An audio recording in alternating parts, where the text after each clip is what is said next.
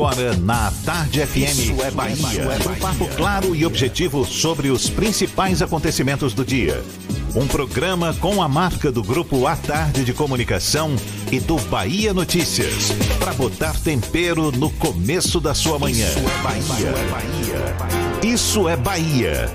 Apresentação: Jefferson Beltrão e Fernando Duarte. Isso é Bahia. Oferecimento: AutoSar de veículos, seminovos com IPVA 2020 grátis. Shopping Bela Vista, segundo piso. Faça seus planos e programe sua obra, porque chegou a Renova Geral Ferreira Costa. Que maravilha! Salve, salve! Bom dia! Seja bem-vindo, seja bem-vinda! Estamos começando mais um Isso é Bahia. E vamos aos assuntos que são destaque nesta terça-feira, 21 de janeiro de 2020. Deputados estaduais aprovam pedido de prioridade na análise da PEC da Previdência e dessa vez com voto contrário da oposição. Policiais penais e civis realizam assembleia em protesto contra a reforma da Previdência Estadual. Prefeitura inicia hoje as obras do posto de saúde em Nova Sussuarana 1. IPVA 2020. Baianos podem quitar imposto com 10% de desconto até início de fevereiro. Preço do feijão sobe mais de 60% em Salvador no ano passado. Carnaval 2020. Camarotes começam a ser montados no circuito Barrondina. Venda de bilhetes para ônibus exclusivos começa hoje. Justiça libera e goleiro Bruno assina com o operário do Mato Grosso. Após cirurgia, Geninho reassume o Vitória na Toca do Leão. Atacante Gilberto recebe proposta do futebol japonês e pode deixar o Bahia. São assuntos que você acompanha a partir de agora no Isso é Bahia, como sempre recheado de informação com notícias, bate-papo, comentários para botar tempero no começo da sua manhã. Ele cheio de pimenta, senhor Fernando Duarte, bom dia! Bom dia, Jefferson. Bom dia, Paulo Roberto na operação, Rodrigo Tardio e Vanessa Correia na produção. E um bom dia especial para quem está saindo de casa agora para ir para o trabalho, para quem está chegando em casa agora depois de mais uma jornada e para quem está tomando aquele cafezinho mais que especial que o cheiro tá batendo aqui. Sejam todos muito bem-vindos a mais uma edição do Isso é Bahia. Alguém lembrou do meu cafezinho? Por favor, cadê? Também quero. Você nos acompanha também pelas nossas redes sociais, nosso aplicativo, pela internet no atardefm.com.br. Também pode nos assistir pelo canal da Tarde FM no YouTube, também pelo portal A Tarde. E claro, como sempre, participar, enviar suas mensagens. Temos nossos canais de comunicação, Fernando. WhatsApp com 71993111010 e também o YouTube. Mande a sua mensagem e interaja conosco aqui no estúdio. Tudo isso e muito mais a partir de agora para você.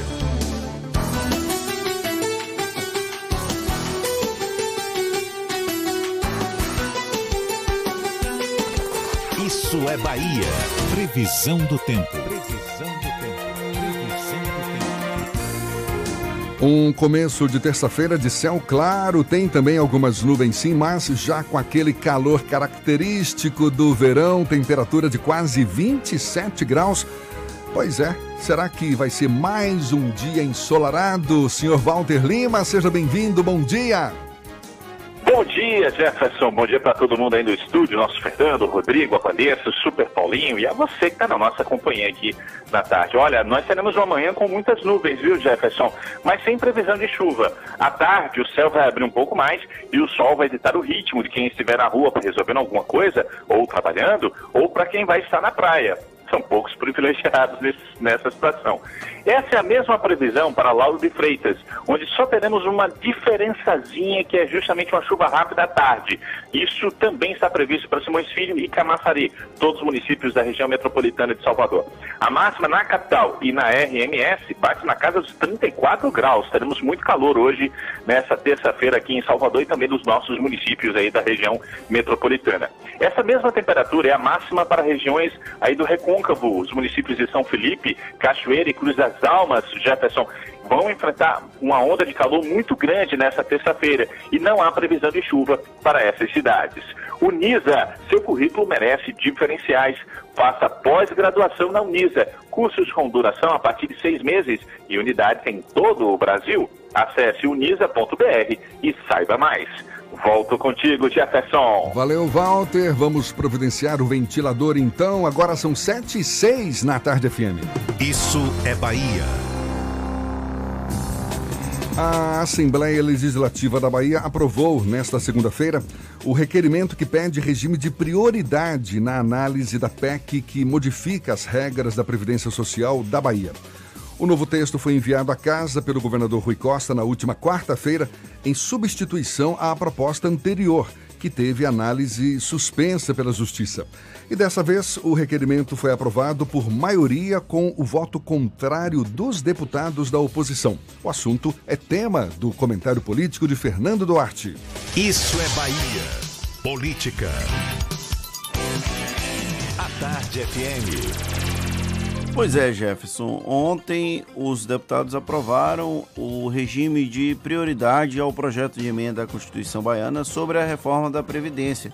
Isso já estava previsto na última quarta-feira, na verdade, na terça-feira, o governo retirou de pauta a reforma da Previdência. Na quarta, reencaminhou o documento lá para a Assembleia Legislativa com algumas alterações. Dessa vez, no entanto, não teve acordo com a oposição parece que houve um certo lampejo de coerência na bancada de minoria que preferiu manter as aparências de ser oposição a fingir que era contrário enquanto autorizavam a tramitação mais célere. Como eu falei há algum tempo, é só uma questão de tempo para que o governo ligue o modo rolo compressor e aprove a reforma, quer servidores façam protestos ou não. Não deixa de ser engraçado ver as posições dos partidos trocadas na Assembleia Legislativa no comparativo com o Congresso Nacional e a reforma da Previdência de Jair Bolsonaro. Lá, o PT era oposição ferrenha e criticava toda e qualquer medida encabeçada pelo governo federal. Aqui, os parlamentares do partido farão a tartaruga que balança a cabeça positivamente, pois é de interesse do governo do PT. Lá também o PSL, mesmo com suas contradições, ainda à época partido do presidente da República, votou a favor da proposta de Bolsonaro sem tantas reclamações públicas e dizendo amém para tudo. Aqui, os deputados do PSL já se posicionaram contra a proposta de Rui e criticam as alterações propostas pelo Palácio de Ondina. É tudo um jogo de cena já que na política tudo não passa de uma grande peça de teatro. Os interesses dos parlamentares mudam conforme a orientação do governo a que servem, ainda que os deputados finjam ser donos dos próprios narizes. Não há nada de errado nisso. A relação entre legislativo e executivo se constrói com as concessões de ambos os lados, muito mais do executivo, que tem uma caneta com mais tinta é claro que o excesso de coalizão preocupa, pois retira a independência dos poderes e pode gerar uma promiscuidade acima da esperada. Para os parlamentares, todavia, isso nunca pareceu nenhum tipo de problema. Agora, com o regime de prioridade aprovado, a PEC da Previdência da Bahia deve ser votada antes do Carnaval, uma forma também de justificar a convocação extraordinária dos deputados e o embolso de 50 mil reais para cada um deles. Essa celeridade, inclusive, deve contar com certo cometimento, na, comedimento nas críticas dos sindicatos, após concessões feitas pelo governo com a retirada e reapresentação do projeto, além da aprovação de projetos que interessam a categorias como professores e policiais militares, esses últimos sob protestos, podendo até gerar um pouco de tensão tenhamos certezas que o barulho das categorias vai ser bem menor do que se fosse em outro governo comandado por outra sigla diferente do PT. Por exemplo, o prefeito Assemineto ou o presidente Jair Bolsonaro. Já a oposição deve cumprir o papel regulamentar e criticar os projetos relacionados à reforma da Previdência, mantendo um distanciamento do detalhamento deles. Afinal, ano passado veio de partidos como o DEM a defesa ardorosa da reforma de Bolsonaro, o que geraria uma discrepância muito grande entre discurso e prática, algo que possivelmente eles não têm interesse em alimentar. Somado ainda à perspectiva de que o município de Salvador deve apresentar alterações na previdência local e criar atrito na Assembleia, pode gerar um acerramento extra na Câmara. Dificilmente o prefeito da Semineto vai querer pagar para ver. A reforma da Previdência vai passar na Assembleia, tal qual passou no Congresso Nacional. Quando chegar à Câmara de Salvador, também vai ser aprovada. Nesse meio tempo, nós precisamos saber que os atores podem até ser bem diferentes, mas o enredo é exatamente o mesmo. Você está dizendo que dessa vez o barulho pode ser menor, mas barulho vai ter. Policiais penais, servidores penitenciários e policiais civis, por exemplo, já anunciaram que vão realizar uma assembleia extraordinária conjunta para denunciar o que eles classificam como prejuízos provocados por essa PEC da reforma da Previdência Estadual, prejuízos para os servidores. Esse encontro, segundo os policiais, está marcado para ocorrer a partir das 9 horas da manhã no auditório do Sindicato dos Servidores do Poder Judiciário do Estado da Bahia, no bairro de Nazaré, aqui na capital. Aí também um posicionamento ideológico do sindicato. Esse sindicato não é controlado por partidos ligados à esquerda. Tradicionalmente, quem apoia esse tipo de mobilização, que tem um poder de mobilização um pouco maior, se você vê, até agora não houve uma manifestação mais forte do da PLB Sindicato, da própria FETRAB, que é a Federação dos Trabalhadores do Estado da Bahia, vai ter um certo arrefecimento das críticas. É lógico que não vai passar sem nenhum tipo de barulho, mas o barulho vai ser bem menor do que seria em outra situação. Tá certo, agora são 7 e 12, vamos falar de carnaval? Tá chegando, chegando essa folia 2020. Soube que você já até comprou seu abadá. Mamãe sacode tudo. Olha, a Avenida Oceânica começou a ganhar cara de circuito Dodô Hoje os camarotes já começaram a ser erguidos. Espera aí, deixa eu limpar essa garganta aqui, dá licença. Eita, eita. Então deixa eu retomar aqui, atenção. A Avenida. Não, não foi dessa vez. Peraí. Agora sim. A Avenida Oceânica começou a ganhar cara de circuito Dodô. É que hoje os camarotes começaram a ser erguidos. Ao longo do percurso, pelo menos 11 empresas de espaços privados já solicitaram autorização junto à Secretaria Municipal de Desenvolvimento e Urbanismo para a montagem das, estru das estruturas para o carnaval. Os camarotes devem estar concluídos até o dia 19 de fevereiro, véspera da data oficial de início da festa na capital baiana. E quem quer curtir o carnaval na capital baiana pode adquirir os bilhetes dos ônibus exclusivos para a Folia Momesca a partir de hoje. Inicialmente, os ingressos para o Expresso Salvador vão ser vendidos apenas em um balcão do Salvador Shopping.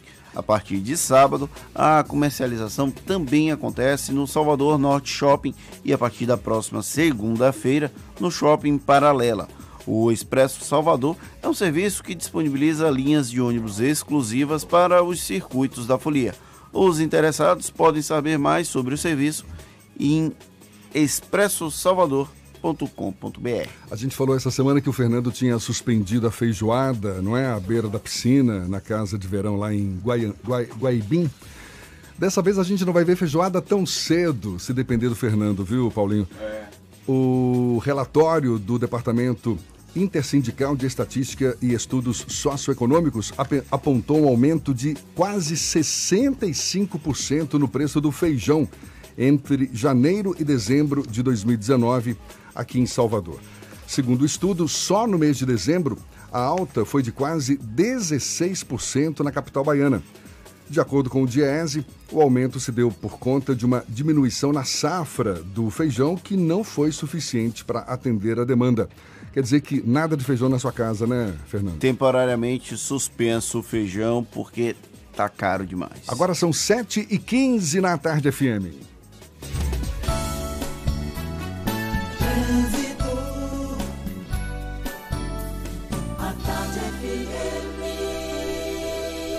Oferecimento. Monobloco, o pneu mais barato da Bahia a partir de R$ 149,90. O ano virou. Vire a chave de um seminovo Bahia VIP Veículos. Avenida Barros Reis, Retiro. Já estamos sobrevoando a grande Salvador. Cláudia Menezes, lá de cima, de olho nos motoristas, tem novidades pra gente. Bom dia, Cláudia, seja bem-vinda. Bom dia para você, Jefferson. Obrigada pelo bem-vinda. Você sempre carinhoso. Bom dia para toda a equipe do, do Isso é Bahia, Fernando, Tardio, Paulinho, toda essa galera aí bonita.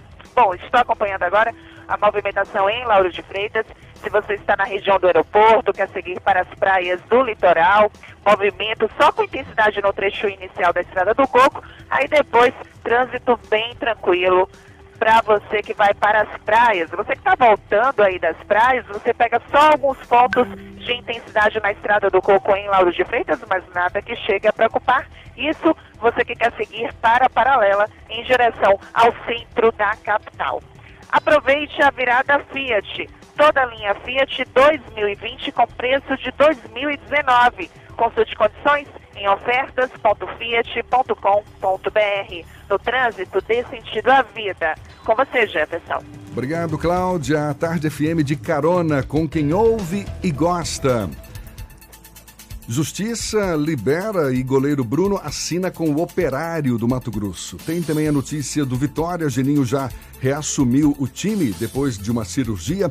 E o atacante Gilberto recebe proposta do futebol japonês. Pode deixar o Bahia. Assuntos que você acompanha ainda nesta edição, agora 7 e 17. Você está ouvindo Isso é Bahia. O ano virou. Chegou a hora de você virar a chave de um seminovo Bahia VIP. Descontos de até 5 mil, um ano de garantia ou transferência grátis. Bahia VIP Veículos, Avenida Barros Reis, Retiro. Consulte condições no trânsito, a vida vem primeiro. Venha curtir a live de verão Salvador Shopping. Todas as quintas, a partir das 19 horas, no Espaço Gourmet. Muita música com Batifum, Negra Cor, Filho de Jorge e Márcia Freire. Confira a programação completa no site. Salvador Shopping, diferente pra você. Chegou a melhor hora de aproveitar os descontos mais famosos do Brasil. No Outlet Prêmio Salvador, você encontra as melhores marcas com os menores preços. É a sua chance de aproveitar o descanso para dar aquela renovada no seu guarda-roupa, com os looks que você adora. Venha conferir. Chique é pagar pouco. Estrada do Coco, quilômetro 12,5. Aberto todos os dias, das 9 às 21 horas. E atenção, a Chevrolet que mais cresce em Salvador vai fazer tudo para você sair de carro novo. Novo Onix Turbo 2020 automático de 56.990 por 55.590. S10 LT Diesel 2020 com 33 mil reais de desconto. E seminovos com tanque cheio, mais IPVA 2020 ou transferência grátis. Colômbia, a Chevrolet que mais cresce em Salvador. Avenida Luiz Eduardo. Em breve também no Iguatemi. 3404-2010. No trânsito dê sentido à vida. Consulte condições. Monobloco, o pneu mais barato da Bahia. 0800 111 70 80 e a hora certa. A tarde FM 7 e 18. Você sabia que na Monobloco toda a energia elétrica utilizada para consertar o seu carro é captada de placas solares e que o óleo trocado do seu carro vai para reciclagem para ser refinado novamente e que na Monobloco os pneus velhos deixados pelos clientes podem virar chachim, cadeira e até asfalto? Não sabia? Então se ligue. Monobloco faz tudo de mecânica e tem o pneu mais barato da Bahia. Água de Meninos, Lauro de Freitas e Abrantes. 0800 111 7080. Voltamos a apresentar Isso é Bahia. Um papo claro e objetivo sobre os acontecimentos mais importantes do dia.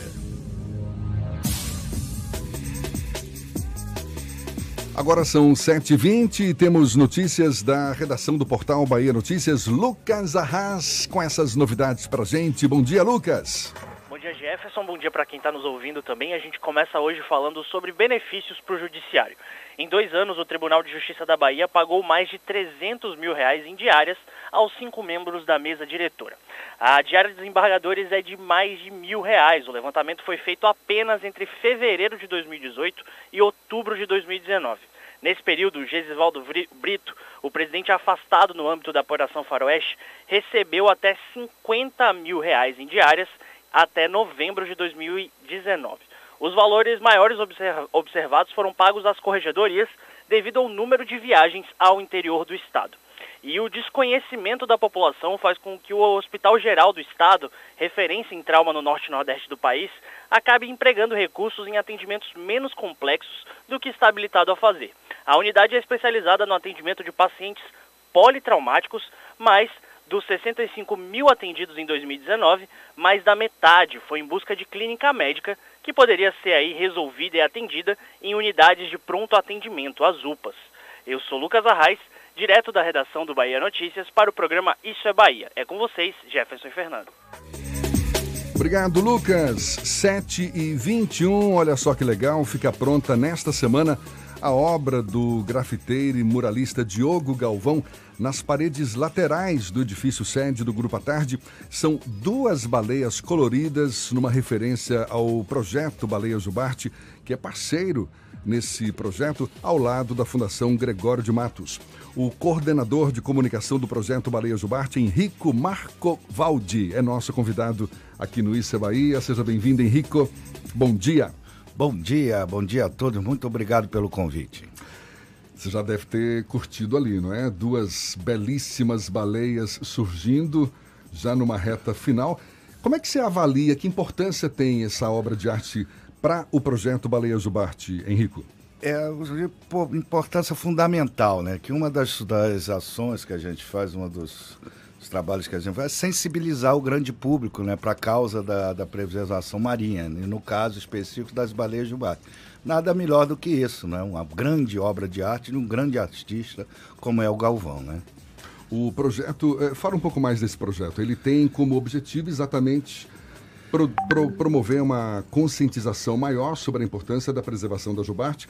Quais as conquistas que vocês já tiveram até agora? Ah, esse projeto surgiu no final da década de 90, lá durante a implantação do Parque Marinho dos Abrolhos, né? que foi o primeiro parque marinho que surgiu no Brasil. No sul do estado. Do sul, no extremo sul do, do estado, né? A cidade de Caravelas é a cidade mais perto para conhecer o Parque Marinho de Abrolhos.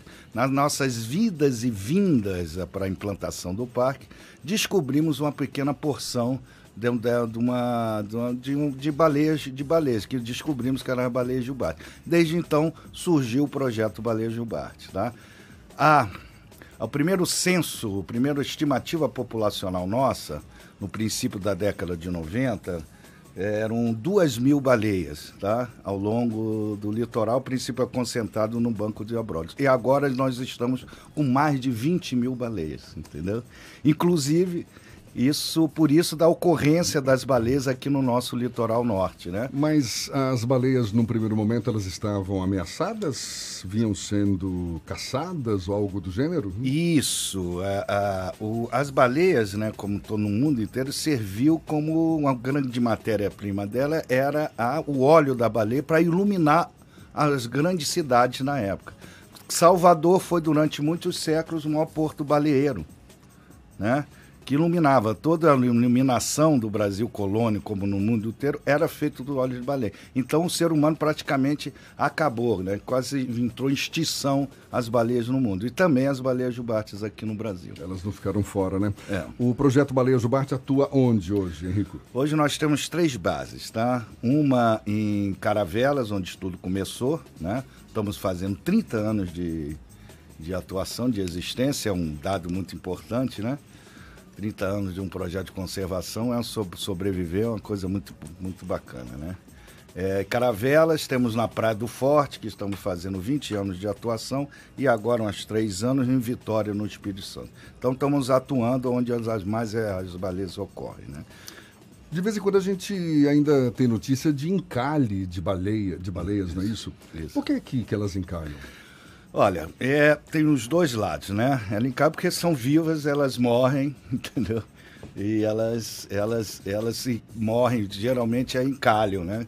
Agora, é, quanto a população, cada vez a população aumenta, cada vez o número de encalhe também vai aumentar. Isso é uma consequência uma da outra. Quando uma baleia vem a encalhar, porque ela já está debilitada, na sua grande maioria ela está bem debilitada, tá? Então, a gente toma as precauções é, normais que a gente tem que ter, mas tem que saber a população que a baleia, quando vem encalhar, é porque ela está bem debilitada, na sua grande maioria. Eventualmente, raramente se consegue resgatar ela com vida. O projeto. Fernando quer falar logo? Pode falar, Fernando. Não, na verdade, essa questão do encalhe é. Tem uma. Quando ela encalha, ela, a pressão do ar é diferente da pressão da água e isso às vezes dificulta muito a sobrevivência dela depois de um tempo fora da água. Claro que sim, ela é um animal de 40 toneladas, onde ela não está flutuando mais. Então, quando ela vem encalhar, ela sofre uma pressão muito grande da gravidade e morre muito por causa disso. Né? Então, uma pressão de todos os órgãos dela então vem a, a, a óbito, né? Mas a, na sua grande maioria, quase total, quando uma baleia vem a encalhar, porque ela está bem debilitada mesmo. Uma pergunta, você falou sobre o censo realizado lá no comecinho com duas mil baleias e agora com mais de 20 mil baleias. Como funciona o censo? Como identificar que os animais não são os mesmos? Uhum. Eles têm uma impressão digital na cauda? É assim que funciona? É, também. Nós temos duas linhas de pesquisa para para identificar o número do o censo, o censo de, das baleias, né? Uma é pela cauda, com a cauda da baleia, é pela pela parte ventral da, da cauda da baleia, tipo a impressão digital do humano. É o, é o padrão de pigmentação, que varia do branco ao preto total, com seus padrões intermediários. Atualmente a gente tem provavelmente o maior banco, banco de identificação no mundo. São mais de 6 mil baleias identificadas. E outra linha de pesquisa é o censo aéreo. Tá? É um avião adaptado para isso, entendeu? Que vai nossos pesquisadores a bordo desse avião que fez agora, na última vez, de, do Rio de Janeiro até o Rio Grande do Norte, identificando a baleia em transetes ao longo da, da, da, da costa. Isso chega-se a um número de mais de 20 mil baleias. E como funciona? É, vocês tiram fotos e aí armazenam e aí no ano seguinte vocês conseguem é, identificar é um, os mesmos animais? É, a, gente, a gente faz todo ano durante a temporada das baleias jubate, que são de julho a novembro, sai, sai sempre nossos barcos de pesquisa, principalmente para também uma das, dessa, da, uma das principais linhas de pesquisa é foto identificar. Isso é através de fotografia. E é, tem alguma que aparece com mais frequência, que vocês já sabem que vai aparecer? Sim, Essa daqui é a nossa tem. recorrente, a nossa visitante. Já batizada, é olha. Tem nome, tem batizado, tem, tem Adurel, tem Feijão, tem Rosalina. Tem vários nomes de baleias, são reavistadas vários anos. Né? Inclusive agora a gente acabou de fazer uma réplica de baleia, né? Em tamanho de uma cauda de baleia, da Durel, que é uma baleia que eu conheço muito. Né? Que desde sempre, eu sempre fui trabalhando no projeto, desde sempre eu vi ela. Foi até 2010 nós reavistamos ela, de, dois, de 92 a 2010. Então, para celebrar, tem quase 10 anos que a gente não vê ela, e a gente fez uma, uma cauda dela, o mesmo desenho, com a mesma pigmentação, para homenageá-la. Uma jubarte, em média, dura, tem uma vida de até. é idade? 60 anos, praticamente igual, anos. igual os humanos. É. Caramba, é. dura bem. Você falou que o período é de novembro, de julho a novembro? De julho a novembro. Agora, por exemplo, elas estão nadando. Elas estão, é, elas por comportamento, elas são animais migratórios, né? Elas ficam a metade do ano se alimentando nos polos. São várias populações no mundo inteiro, tá? Aqui no hemisfério sul da, do mundo, nós temos sete po populações e uma delas é a nossa população brasileira. Elas, durante o verão, elas se alimentam na, na Antártica as nossas baleias se alimentam ali na Geórgia do Sul, nas Ilhas Sandos. Durante o nosso verão? No, durante o nosso verão. Sim. Agora elas estão lá se alimentando. E no inverno elas migram, praticamente são 4 mil quilômetros até no nosso litoral. E a grande concentração é no Banco de Abrolhos e na Bahia, no norte do Espírito Santo e na Bahia. Tá? O período de gestação delas são de 11 meses. Então, elas vêm aqui para reproduzir, para copular, entendeu? Retornam para a Antártica para se alimentar, né? Essa fêmea, essa mãe, retorna outra vez depois de um período de 11 meses e tem os filhotes aqui, né? Então elas são baianas verdadeiras. Esse período... elas, na, elas são copulam e nascem São aqui fabricadas na, aqui fabricadas e nascem e nascem aqui. aqui na nossa Bahia. São baianas, então. São né? baianas retadas. Essa, esse período de julho a novembro é quando tem o tal turismo de observação, de observação das de baleias? baleia. É, isso é uma, da, uma das ações, uma das práticas que a gente fomenta, tá? A gente fomenta, capacita e monitora essa atividade, né? Que tem que ser feito com muito respeito, com muita, com muita delicadeza, né? Apesar do tamanho das baleias. É uma ferramenta importantíssima para a conservação delas. Isso aí agrega valor econômico para ela, que que não, não ameaça, porque tem várias ameaças ainda, apesar da, dessa boa notícia da, do crescimento da população das baleias jubartes, entendeu? Ainda tem várias ameaças, né? E uma delas é a possibilidade do retorno da caça. Que você sabe, quando a população está recuperada, sempre vai ter alguém com interesse. Não, então vamos comê-la. Então, isso é a contrapartida. Isso é, vale muito mais ela viva do que morta. Essa caça que você fala, a gente, pelo menos eu não sei, fico imaginando aqui, tem aqueles navios, né, que, que os japoneses, historicamente, Isso, lá a- tem. o- a ca- a- Mas é, é, aqui seria também dessa forma? Não. Olha, a caça da baleia foi desde quando, quando começaram os primeiros navios e com- com- quando descobriram realmente que, a- que o óleo da baleia era muito importante para a iluminação, ela vem sendo casada durante vários séculos. Nos séculos passados, até meados do século passado, foram caçados muito, por isso que quase se extinguiram, por navios mais modernos, né? noruegueses, japoneses, eh, islandeses e tudo. É, a partir desse momento, o, a caça em nível mundial foi proibida em 1900. A população das baleias, evidentemente, diminuiu drasticamente, entendeu? É, não foi mais viável fazer tanta, tanto investimento nesse sentido. E a caça da baleia foi proibida mundialmente em 86. E em 87 aqui no Brasil, a moratória de caça da baleia.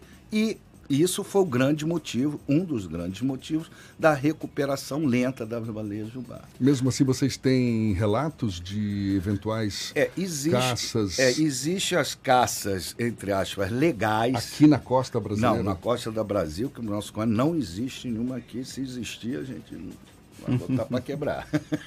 Mas não existe, não. Existem essas costas legais, entre aspas, que são feitas pelos japoneses, é, noruegueses, e que existe a CIB, que é a Comissão Internacional da Baleia, que regula esse tipo de caça. Graças a Deus, na sua grande, mas no mundo inteiro é muito pouco caçado, tá? Os japoneses ainda insistem. Saiu agora, eles na Antártica, como é um santuário, durante muitos anos eles caçaram lá. Dizem eles que é legalmente, mas foram caçados ilegalmente e agora foram proibidos de verdade, estão caçando na, na- no litoral, na, na área territorial deles lá de, do Japão. E como a Islândia também, coisa. mas graças a Deus a caça tá praticamente terminou e a população de baleia só tende a aumentar. Vai chegar, entendeu, ao seu patamar, porque existe a, a oferta de alimento. Ela se alimenta na- nos polos principalmente de crio. Se tiver crio para ela se alimentar, a população vai, vai se aumentar mais. Que é um se tipo de camarão, né? É o tipo de camarão. Se estabilizar, ela vai se manter, vai ter um, um crescimento lento daqui para frente. Mas que nos agrada muito, que é um verdadeiro patrimônio natural que a gente tem. E o baiano e o soteropolitano têm esse privilégio de ter uma baleia bem em frente a Salvador. Verdadeiro. Tem pessoas que pagam uma fortuna para ver elefante na África. Aqui nós temos uma baleia que pesa, que vale seis elefantes, bem na porta de casa. Estamos conversando com Henrico Marcovaldi, coordenador de comunicação do projeto Baleia Jubarte. Daqui a pouquinho a gente retoma esse papo, 25 para as 8 na tarde FM.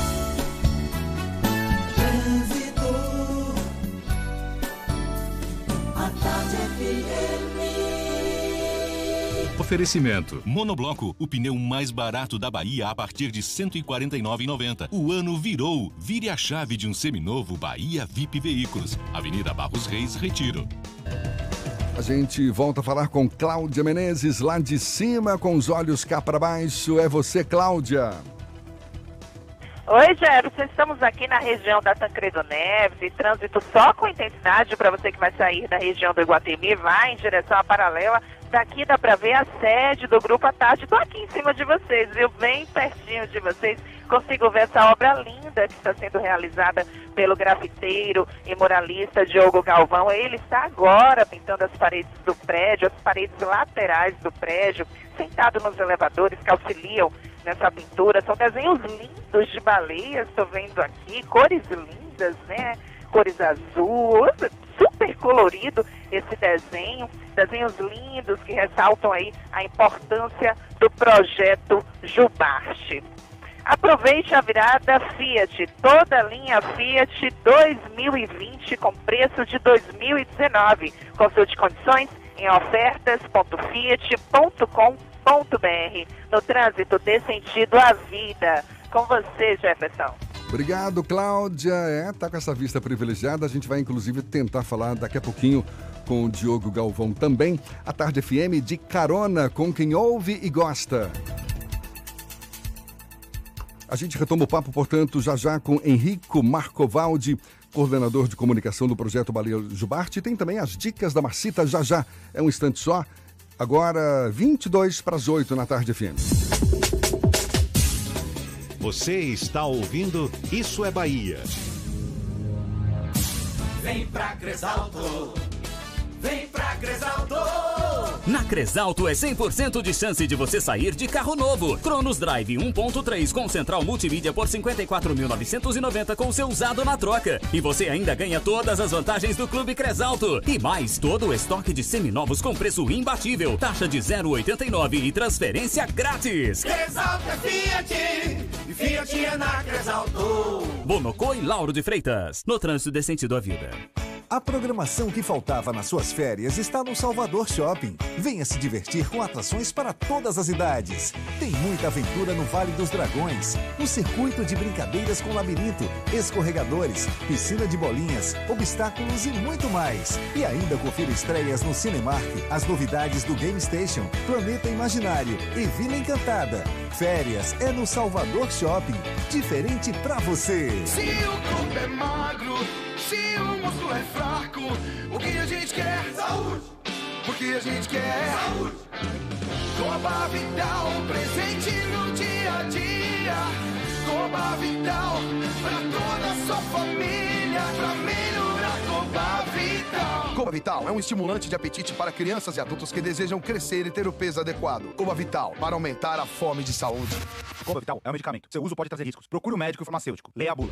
Você sabia que na Monobloco toda a energia elétrica utilizada para consertar o seu carro é captada de placas solares? E que o óleo trocado do seu carro vai para reciclagem para ser refinado novamente? E que na Monobloco os pneus velhos deixados pelos clientes podem virar chachim, cadeira e até asfalto? Não sabia? Então se ligue. Monobloco faz tudo de mecânica e tem o pneu mais barato da Bahia. Água de Meninos, Lauro de Freitas e Abrantes. 0800 111 7080. Central Papelaria, os melhores preços e a maior variedade em material escolar e escritório da Bahia e a hora certa. A Tarde FM, 22 para as 8. A maior variedade em material escolar e preço baixo tá na Central Papelaria. Mochila de costas a partir de R$ 29,90. Mochila com rodinha mais lancheira a partir de R$ 99,99. Lápis de cor compacto Nelpen por apenas R$ 5,49. Hidrocor compacto Nelpen somente R$ 5,99. Aceitamos todos os cartões e para te atender ainda melhor, a Central Papelaria dobrou o tamanho da loja e do estacionamento. Central Papelaria, a maior variedade em material escolar da Bahia. Lauro de Freitas 3369 9000. Voltamos a apresentar Isso é Bahia. Um papo claro e objetivo sobre os acontecimentos mais importantes do dia.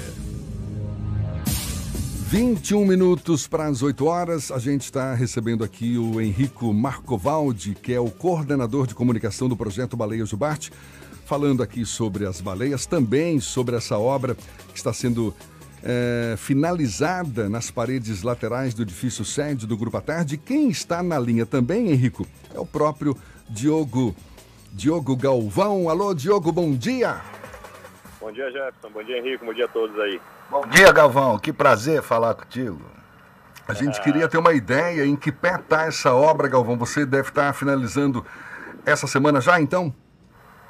Ô Jefferson, já tá tão adiantado, velho. Tá, a gente estava num ritmo tão grande e está muito adiantado. A gente acredita que finaliza até hoje, viu, velho? Olha, maravilha. Hoje, então, a gente vai soltar fogos aqui, sem barulho, para não espantar as baleias, para comemorar. Tá faltando o que exatamente? Aqui agora tá faltando os acabamentos finais, né? Tem uma parte aqui de baixo que vai ter uns corais, é, mas as duas baleias já estão prontas, os, os elementos secundários também já estão prontos. Falta dar o acabamento final e amanhã provavelmente a gente vai apenas vir para passar a resina, que é para uma camada de proteção para ter durabilidade da obra. Você. Como vai ser a cerimônia de inauguração? Você vai cortar a fitinha e vai cair o, a cortina cobrindo? Ou já todo mundo pode acompanhar todo o processo? Cara, haja cortina, haja, haja pano para poder cobrir essa parede gigante aqui. A gente está conversando aí, vai ter uma reunião até hoje aí com, com o Jornal à Tarde e com o Henrico. A gente vai organizar um lançamento legal para ficar uma coisa bem, bem bacana. A gente está, inclusive, o- a nossa equipe técnica está colocando as fotos para quem quer acompanhar pelo YouTube. Dá para ver as imagens aéreas feitas pelo Pablo de Moraes e a Cláudia Menezes. A nossa equipe está colocando no ar. Se você está acompanhando pelo YouTube, já pode ver mais ou menos como está ficando a empena do Jornal à Tarde, Jefferson. É, são duas baleias, uma que tem a cor azul, né, predominante, misturado aí com tons de vermelho, rosa, e uma segunda em que o verde prevalece também é, tons de amarelo, cor de abóbora, vermelho. Você, e, e isso inclusive é uma das suas marcas, né, Diogo? Você sempre valoriza muito as cores nas obras em que você retrata a baleia. Isso, eu acredito, eu como artista acredito que eh, a cor traz muita vida né, para as pessoas. Então eu procuro fazer o meu trabalho sempre com muitas cores vivas, cores fortes, cores vibrantes, cores harmônicas. E em cima dessas cores eu, eu, eu coloco algumas texturas para deixar o trabalho mais interessante. Mas com certeza as cores fortes e vibrantes acho que é característica do meu trabalho. A gente estava falando aqui com o Henrico do turismo de observação de baleias. Você já teve essa chance também, não é, Diogo, de em loco poder observar o movimento das baleias, enfim. É, aliás, me parece isso que te inspirou a abraçar essa causa também, não é? Com certeza. Eu já pintava baleia só por ser apaixonado pelo mar, mas ano passado eu tive o prazer de, de ser convidado pelo Henrico para fazer uma baleada, que é o termo que eles usam aí para sair, para avistar baleias. É, e eu tive a oportunidade de ver em duas saídas mais de 30 baleias. Então isso só fez confirmar minha paixão por elas, a importância que elas têm para os nossos oceanos e, e me fazer me me ficar com mais vontade para pintá-las. É isso aí, Galvão. O Henrico quer fazer uma pergunta aqui também. Ah, Galvão, você viu essas 30 baleias aonde? Eu vi o quê? As 30 baleias você viu aonde? Eu vi a 10, 15 quilômetros da, da, da nossa praia aqui, né? É, em frente ao Salvador, é isso aí. Em frente ao Salvador. É o privilégio de todo soteropolitano, né? É, e depois que a gente fez esse passeio, eu comecei a observar tanto o mar durante ainda a, a temporada delas, que eu consegui observar elas do Jardim de Alá, do próprio, da própria orla. Eu cheguei a ver quatro saltos a 100, 150 metros da, da, da praia. Então, basta a gente prestar um pouco mais de atenção, né, que, é, que a gente consegue observá-las, mesmo aqui da Terra. Agora, 30 baleias, isso é privilégio para poucos, né? Quando, quando, quando a gente sai para fazer uma baleada dessa tal, normalmente é uma quantidade grande assim? É, depende. Tem dias sim, que todas as condições, entendeu? Na época certa, em pico da temporada, você consegue se ver sim. Né? Não, ele, ele saiu, o Galvão saiu numa, numa saída nossa de pesquisa, né? Que a gente fica mais tempo no mar. Então, consequentemente, você vê mais baleias. Mas geralmente você vê muita baleia aqui em Salvador, sim. Numa saída que tem um turismo aqui de 3, 4 horas, você, em média, você consegue ver de 5 a 6 baleias, toda, toda a saída. Tá? Tá certo. E o Galvão, o Galvão, que eu falar um pouquinho do Galvão, desde sempre, eu sempre namorei a, a arte do Galvão. Quando eu vinha aqui para para Salvador, vinha essas, esses desenhos maravilhosos que eu chamo de baleias alegóricas, né? coloridas, lindas, maravilhosas. Eu disse, eu vou conhecer esse artista, eu vou conhecer esse artista. E tive esse privilégio. Primeira coisa que eu perguntei, e Galvão, você já viu baleia lá no mar? Ele, Ainda não. Então, pelo amor de Deus, vamos ver baleia. Eu tenho a certeza que isso inspirou para principalmente pra essa obra magnífica que vocês estão fazendo aqui na- no Moral da Tarde. Aqui. Com certeza. Valeu, então. Galvão, muito obrigado. A gente vai deixar você trabalhando, finalizando aí essa, essa obra belíssima que a gente já pode curtir desde já. E certamente hoje ou amanhã estaremos então comemorando a sua inauguração. Valeu? Muito obrigado e parabéns mais uma vez. Parabéns, Galvão. Muito obrigado pela parceria. Um abraço, Henrique. Valeu, meu velho. Ô Henrico, eu queria, era, eu fico curioso, esse turismo de observação de baleia, qual é o nível de, de segurança para quem está observando? Porque a baleia, ela pode ser imprevisível, não? Sim, é um, é um animal selvagem, né? Que ela que manda. Pode ser que você saia e não veja. É raro. Mas com as condições É ideais. raro não ver? É raro não ver, isso com certeza. O, de- depende muito da condição do mar e da época que você vai ver. Se o mar estiver revolto, com muito vento, é a possibilidade de não ver é maior. E tem também, no princípio e no final da temporada, pode ser que aconteça isso. Tem um índice na Praia do Forte, que se fala que a operação já tem lá há muito tempo, mais de 15 anos, que são 98% das saídas você vê baleia. Mas eu Então, falo, você- por exemplo, você está lá numa embarcação, à espera do surgimento de uma baleia, ela não pode aparecer do lado do barco, é, colocar o barco em risco, coisa do gênero, não? Olha, é, você a princípio você vai em encontro dela, né? Você vai em encontro dela. É um animal dócil, muito dócil, mas tem 15 metros e 40 toneladas uma adulta. E são seres extremamente inteligentes, não são agressivos. Ela não a, a- a princípio ela não gosta muito da, da, da aproximação. Por isso que você tem que ser feito com muito respeito, muito bem feito. Tá? Existe até uma norma de avistagem para isso. Mas ela pode se aproximar do Claro barco, que não? sim. Muitas vezes você tendo uma das, das normas, são 100 metros de distância. E muitas vezes você está a 100 metros de distância e a baleia vem, a, vem ao seu encontro. Que aí o espetáculo é muito mais bacana. Henrico, para a gente encerrar, como é que as pessoas podem ajudar o projeto Baleia Jubarte? Pode ajudar é, visitando o nosso centro de visitantes, lá o nosso espaço Baleia Jubarte na Praia do Forte, lá em Vitória, no Espírito Santo, participando das saídas de observação de baleias, que isso é muito importante. Nós temos várias parcerias ao longo do, do litoral da Bahia e do Espírito Santo. Temos parceiros em Caravelas, temos em Porto Seguro, em Cumurutiatiba, é, Tacaré, Morro de São Paulo, Salvador e Praia do Forte. São nossas operadoras parceiras, tá? Vai no nosso site que você tem todas as informações necessárias e os contatos dessas operadoras. Quanto mais baleia ver, mais baleias eh, vocês vão encontrar, mais baleias eh, vão crescer, tá? Que uma pequena participação de vocês observando baleia é super importante para a conservação delas. Henrico Marcovaldi, coordenador de comunicação do projeto Baleia Jubarte, muito obrigado. Que as baleias também estejam nos acompanhando de alguma forma. Então já fica aqui o, o- o convite oficial do projeto Baleia Jubarte, que durante a temporada desse ano são todos convidados para fazer um belo passeio para observar a baleia com a gente. Maravilha! Obrigado. Tá Opa, bom? ó, todo mundo sorriu aqui, todo mundo sorriu no estúdio. Valeu. Como não? Tá, ok. Henrico, obrigado mais uma obrigado vez. Um- vocês pela oportunidade. Um abraço, Galvão. Muito obrigado, você é fera. Agora são 7h49, a gente tem notícias da redação do Portal à Tarde com Thaís Seixas. Bom dia, Thaís, que também ficou curiosíssima para ver essas baleias, com certeza.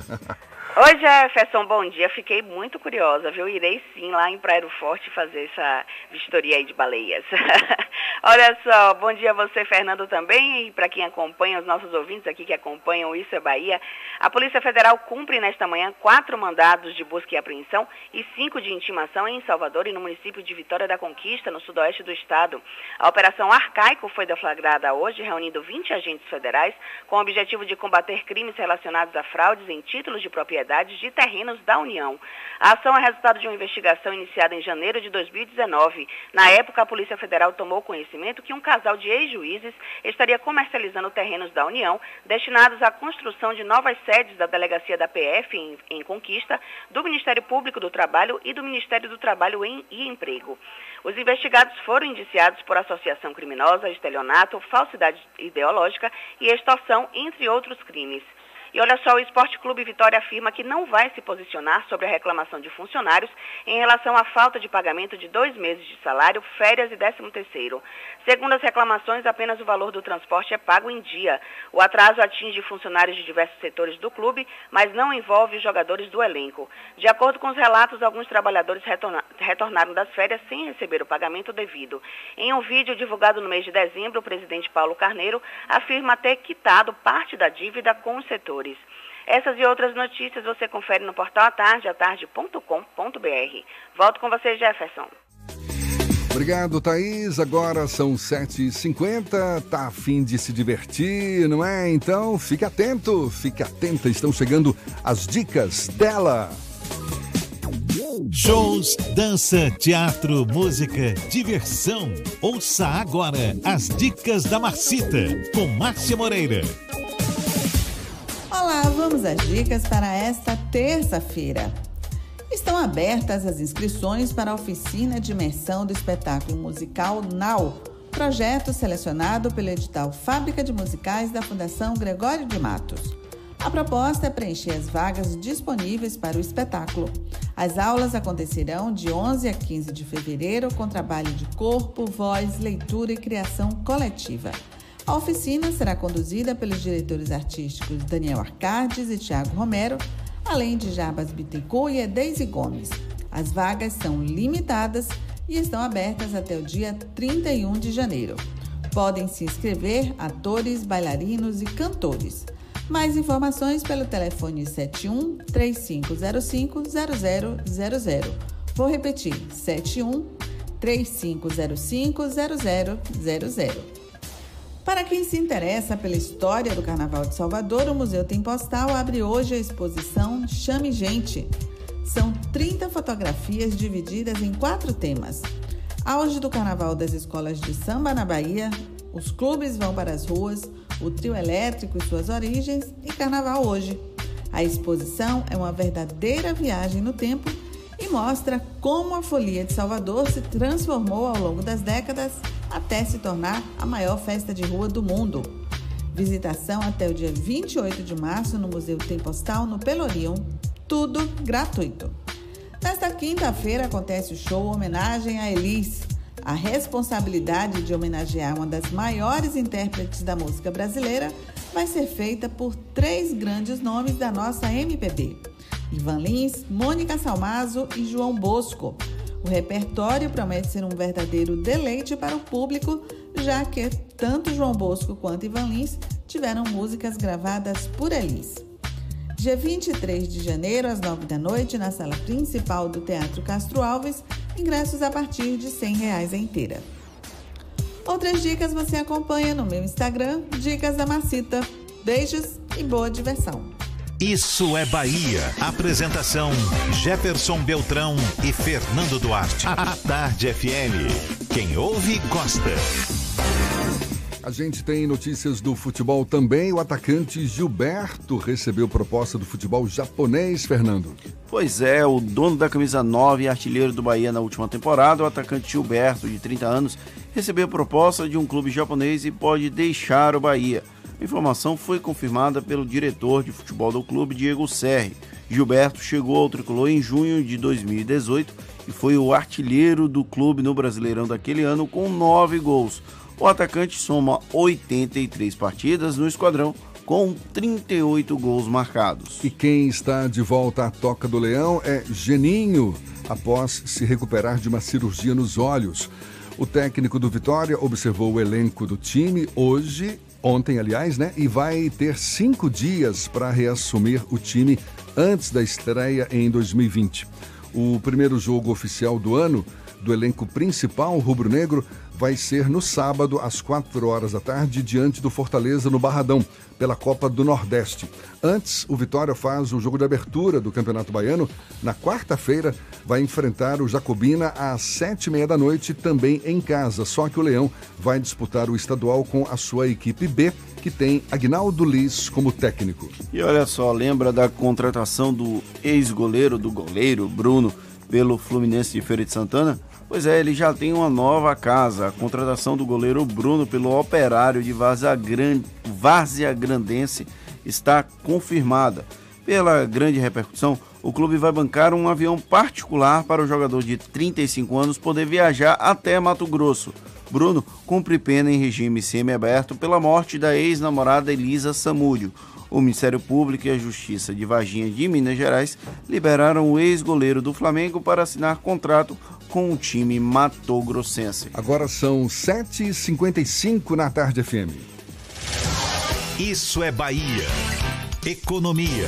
A Tarde FM. Bom dia, Jefferson. Bom dia, Fernando. Bom dia, ouvintes da Rádio A Tarde FM. Outro Ibovespa terminou com um novo recorde em um pregão de baixa liquidez por conta do feriado nos Estados Unidos. Pesou também para a performance do índice o vencimento de opções e indicações de um crescimento mundial mais fraco. O índice fechou a 118.900 pontos, com alta de 0,32%. As declarações de Paulo Guedes em entrevista ao Poder 360 ajudaram a mexer com os papéis de bancos e com o dólar, que subiu 0,72%, fechando a R$ 4,20, e também aumentaram a expectativa com as apresentações que o ministro fará hoje em Davos. O mercado deve se dividir, portanto, entre a estreia do Big Brother do capitalismo na Suíça, acompanhando os recados dos maiores representantes da economia mundial sobre o crescimento, meio ambiente, concentração de renda e disputas comerciais, e a tendência dos juros e da inflação no Brasil, com a segunda prévia do GPM de janeiro, que pode confirmar a queda de preços das carnes e dar indicações do IPCA 15 na quinta-feira. A todos, bom dia e bons negócios. Meu nome é André Luz, meu sócio da BP Investimentos. Isso é Bahia. São 7h57, a gente faz o intervalo e volta para falar para toda a Bahia. É um instante. Ah, não, ainda não. Temos que voltar lá para cima. Vamos nessa então.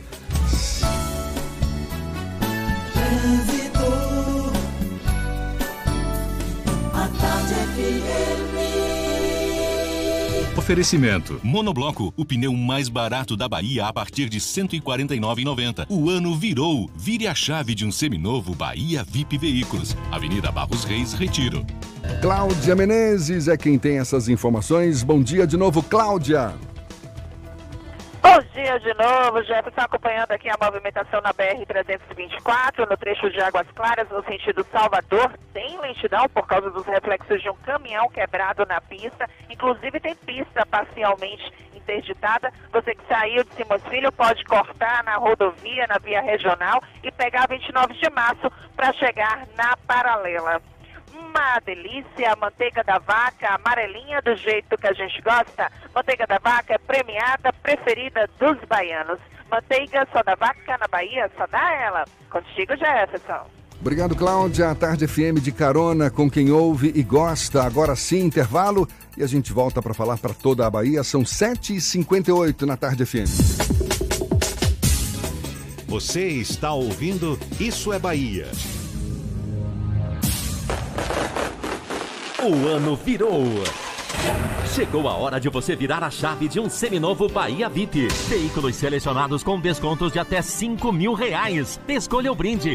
Um ano de garantia ou transferência grátis. Tem SUVs, caminhonetes, sedãs, carros populares e carros premium. Bahia VIP Veículos, Avenida Barros Reis, Retiro. Fone 30455999. Consulte condições. No trânsito, a vida vem primeiro.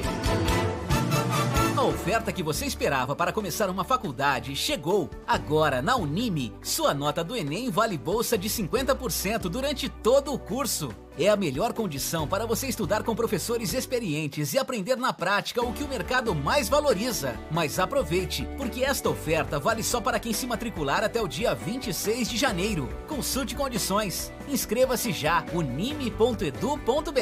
Unime. Todo dia é dia de acreditar.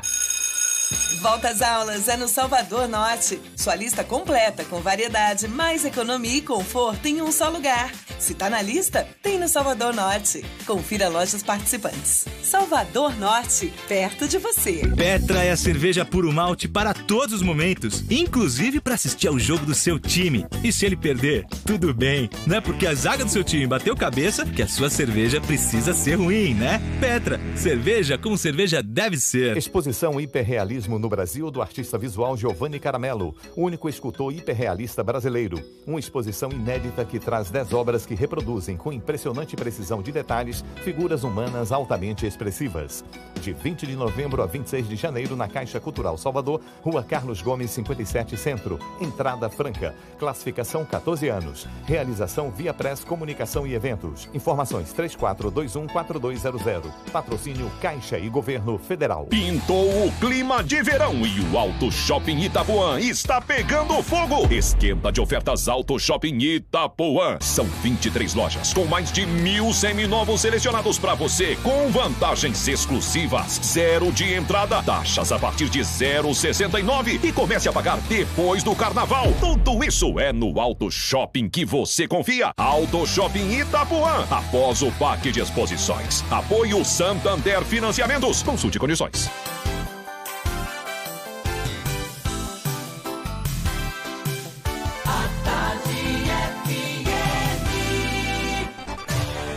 Atenção, emissoras afiliadas à Tarde FM.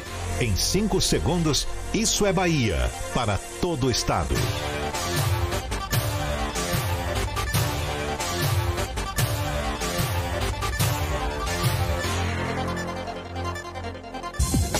No ar, isso é Bahia. Informação com a marca do Grupo A Tarde e do Bahia Notícias.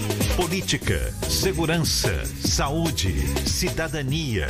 Isso é Bahia. Apresentação: Jefferson Beltrão e Fernando Duarte. A Tarde FM. Quem ouve, gosta.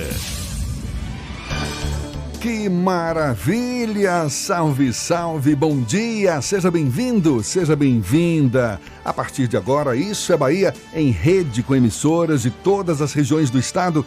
E vamos aos assuntos que são destaque nesta terça-feira, 21 de janeiro de 2020. IPVA 2020, baianos podem quitar imposto com 10% de desconto até início de fevereiro. Jovem de 19 anos desaparece durante banho em açude, no norte da Bahia. Alagoinhas é uma das quatro cidades mais afetadas pelo erro de correção do Enem 2019. SISU 2020, inscrições são abertas com prazo estendido. TRE realiza mutirão para recadastramento biométrico em Rio do Pires. Isso é Bahia, um programa recheado de informação com notícias, bate-papo, comentários para botar tempero no começo da sua manhã. Junto comigo, o senhor Fernando Duarte, temperado. Bom dia! Bom dia, Jefferson. Bom dia, Paulo Roberto na operação, Rodrigo Tardio e Vanessa Correia na produção. E um bom dia mais que especial para as nossas queridas emissoras parceiras e afiliadas. A Baiana FM de Itaberaba, 93 FM de Jequié, Interativa FM de Itabuna, Ativa FM de Eunápolis, Cultura FM de Paulo Afonso, Líder FM de Irecê, Cidade FM de Luiz Eduardo Magalhães, Itapuí FM de Tororó, Eldorado FM de Teixeira de Freitas, RB Líder FM de Rui Barbosa e Serrana Líder FM de Jacobina. Sejam todos muito bem-vindos a mais uma edição do Isso é Bahia. A gente lembra que você nos acompanha também pelas nossas redes sociais, tem o nosso aplicativo pela internet no atardefm.com.br e pode também nos assistir pelo canal da Tarde FM no YouTube, também pelo portal A Tarde e ainda participar, enviar suas mensagens por onde, Fernando? Pelo WhatsApp no 71993111010 ou também pelo YouTube. Mande a sua mensagem e interaja conosco aqui no estúdio. Tudo isso e muito mais a partir de agora para você.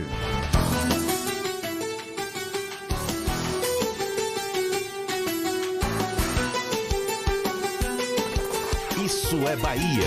Previsão do tempo. Em Salvador, a terça-feira amanheceu com o céu claro, claro também com algumas nuvens, inclusive há previsão de mais nuvens, principalmente pela manhã, mas parece que não deve chover não. Walter Lima já nos antecipou mais cedo. E no interior do estado, Walter, vai ter chuva, vai ter sol. Diz pra gente, bom dia mais uma vez, amigo. Bom dia, Jefferson. Bom dia a todos do estúdio. É você que está ligado com a gente em toda a Bahia. A gente vai fazer um panorama bem interessante de como é que está a previsão do tempo para a Bahia, porque em algumas áreas, Jefferson, há uma preocupação com relação à possibilidade de alagamentos, tá? Então vamos começar o passeio falando com os nossos amigos em Itabuna, no sul do estado. Temos chuva rápida em alguns momentos do dia, mas nada que exija que você saia todo preparado para um dilúvio. O mesmo está valendo para Ilhéus e cidades ali no entorno, como Itajuípe, por exemplo. A máxima chega aos 31 graus. Descendo um pouco mais, vamos falar com todos na região do extremo sul. Nós temos em Itabatã, em Nova Viçosa, chuva ao longo do dia. Podem ocorrer relâmpagos. Em Cândido Salles, a gente já saindo do extremo sul, já indo meio que para o sudoeste da Bahia, tem menos chuva. Só que em Vitória da Conquista, por exemplo, teremos chuva com relâmpagos somente à noite. Já no sudoeste aí, previsão de tempestade à noite. Na localidade de Cabeceira Grande, no extremo oeste, também chove com relâmpagos e trovões desde o início da tarde. A máxima na região chega aos 30 graus. Agora, atenção, pessoal, em Santa Maria da Vitória, a previsão de alagamentos à tarde e à noite, onde o volume de chuva pode provocar estragos. Em Bom Jesus da Lapa e regiões próximas, também há problemas provocados pela chuva intensa desde as primeiras horas da manhã, tá? A gente fecha esse giro pela Bahia falando com o pessoal que está no norte do estado, ali Jacobina, uma das cidades mais bonitas da Bahia, não há previsão de chuva. Felizmente, na região a máxima deve alcançar os 32 graus num céu com muitas nuvens. Toda Linhares 2019 2020 com preço de nota fiscal de fábrica, últimas unidades. Venha conferir. Consulte condições no trânsito dê sentido à vida. Volto contigo, Jefferson. Valeu, Walter. Muito obrigado. A Tarde FM 8 e 6. Isso é Bahia. O ministro da Educação, Abraham Weintraub, disse nesta segunda-feira que um erro na correção da prova do Enem do ano passado pode ter afetado cerca de 6 mil candidatos. Antes de constatar o erro, ele havia falado que o Enem 2019 tinha sido o melhor da história. A derrapada de Abraham Weintraub em relação ao Enem é tema do comentário político de Fernando Duarte. Isso é Bahia. Política. A Tarde FM. Durante o mês de novembro de 2019, o ministro da Educação, Abraham Weintraub, comemorou como se não houvesse amanhã o sucesso da edição de 2019 do Enem. Até então, o exame, que é a porta de entrada para as universidades em todo o Brasil, estava realmente sem grandes problemas. Para o governo federal, seria um marco do fim da ideologia de esquerda nas provas. Algo que nunca fez lá muito sentido, mas que muita gente ainda acredita. Ano passado, meses antes do exame, a gráfica que confeccionava as provas abriu falência e o INEP contratou uma nova sem licitação de maneira emergencial. O próprio Instituto Nacional de Estudos e Pesquisas Educacionais Anísio Teixeira, o INEP, viveu instabilidade com sucessivas trocas de comando. Durante a realização do exame, o vazamento de fotos das provas levantou polêmica e causou revolta entre os estudantes. O MEC abriu investigação e o episódio foi tratado como pontual, algo que não teria grandes repercussões e realmente não teve. Esses pontos citados são simples no comparativo com o episódio mais problemático. Um erro na correção de quase 6 mil provas que pode prejudicar o acesso de estudantes a universidades, uma parte deles inclusive aqui em Alagoinhas, no interior da Bahia. O MEC prometeu corrigir o problema e isso é uma obrigação do Ministério da Educação. Talvez até rever os prazos para o SISU, conforme um pedido da Procuradoria Federal dos Direitos do Cidadão do Ministério Público Federal. No entanto, até agora ainda está mantida a abertura hoje e a prorrogação para quem teve problemas na correção das provas. A questão aqui é que nós precisamos delimitar a diferença entre o discurso e a prática. Abra, ah, como é mesmo o nome dele? Abraham Weintraub. Eu gosto de Jefferson falando que ele fala alemão como ninguém. O ministro garantiu que a prova do Enem foi a melhor de todos os tempos. Nas palavras do ministro, a edição foi marcada por eficiência, boa gestão, honestidade e ausência total de fraudes.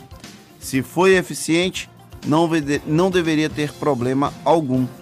Se a gestão foi boa, não deveria ter tido a falência ou a dificuldade com a gráfica, que inclusive é quem está sendo responsabilizada por esse erro nas cerca de 6 mil provas. Se foi com tal, total ausência de fraudes, não haveria vazamento das provas. Então, para usar a última palavra da aspa do ministro, a gente precisa, o ministro precisa, sabe o que? Manter a honestidade e admitir que houve problemas pontuais, mas houve problemas que precisam ser corrigidos para que em 2020 não apresente o Enem as mesmas dificuldades. Essa é a nossa torcida. O ministro disse que uma máquina engasgava, Fernando. Engasgava durante a impressão. Eu acho que ele de vez em quando também engasga nas entrevistas, né? E aí quando engasga faz essas coisas. É, é eu ainda eu... não consegui superar aquele episódio do óculos do meme. Que ele fala Abe's out e aí coloca o óculos do meme e sai da coletiva. Eu ainda, ainda vou demorar para superar esse episódio do ministro, como é o mesmo nome dele? Vai. É... Agora, Abraham Weintraub. Um dia eu ainda aprendo a falar alemão. que não seja engasgado, viu? Agora são 8 e 11 A gente tem notícias que chegam do interior do estado. Um mutirão de recadastramento biométrico vai ser realizado até o dia 26 deste mês pelo TRE da Bahia, no município de Rio do Pires.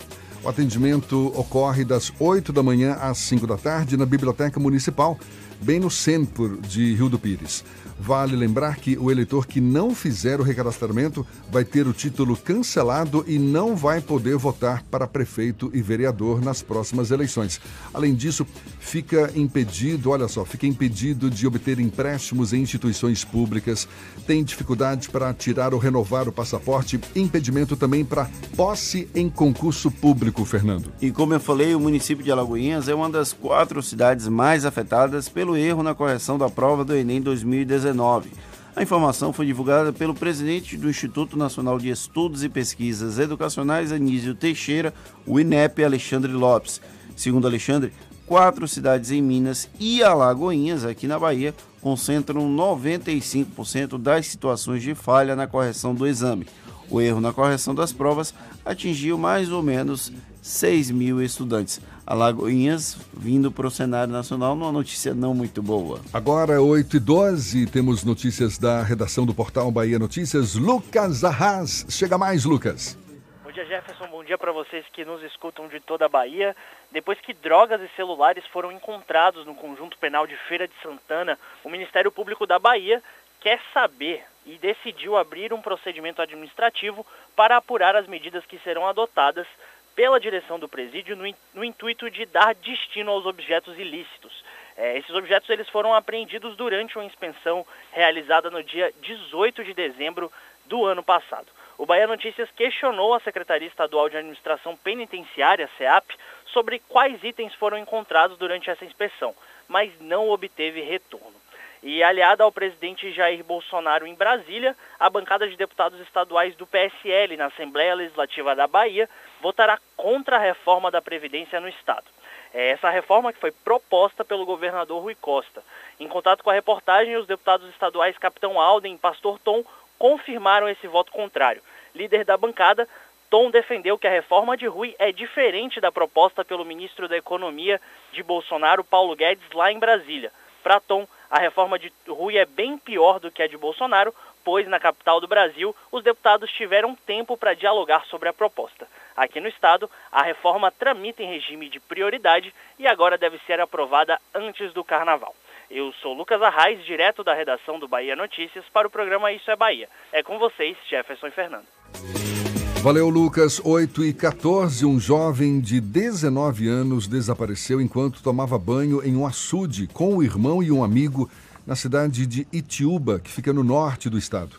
Segundo informações da família, o caso aconteceu por volta do meio-dia do último domingo. O irmão da vítima, que foi identificado como Lucas Santos da Cruz, e o amigo dele contaram que o jovem se afogou. O Corpo de Bombeiros de Senhor do Bonfim foi informado que equipes do núcleo de mergulhadores foi, foi, foram acionados. Equipes foram acionadas para a ocorrência e devem chegar ao local ainda hoje. E estudantes ocuparam o Colégio Estadual Maria José de Lima Silveira, na cidade de Jequié, no sudoeste baiano, em protesto contra o fechamento da escola anunciado no início deste ano pelo Núcleo Regional de Educação. O Colégio Estadual possui 30 anos e conta com 640 alunos. Por meio de nota, a Secretaria de Educação do Estado informou que os jovens vão poder estudar na nova unidade escolar do Colégio da Polícia Militar, Professor Luiz Cotrim.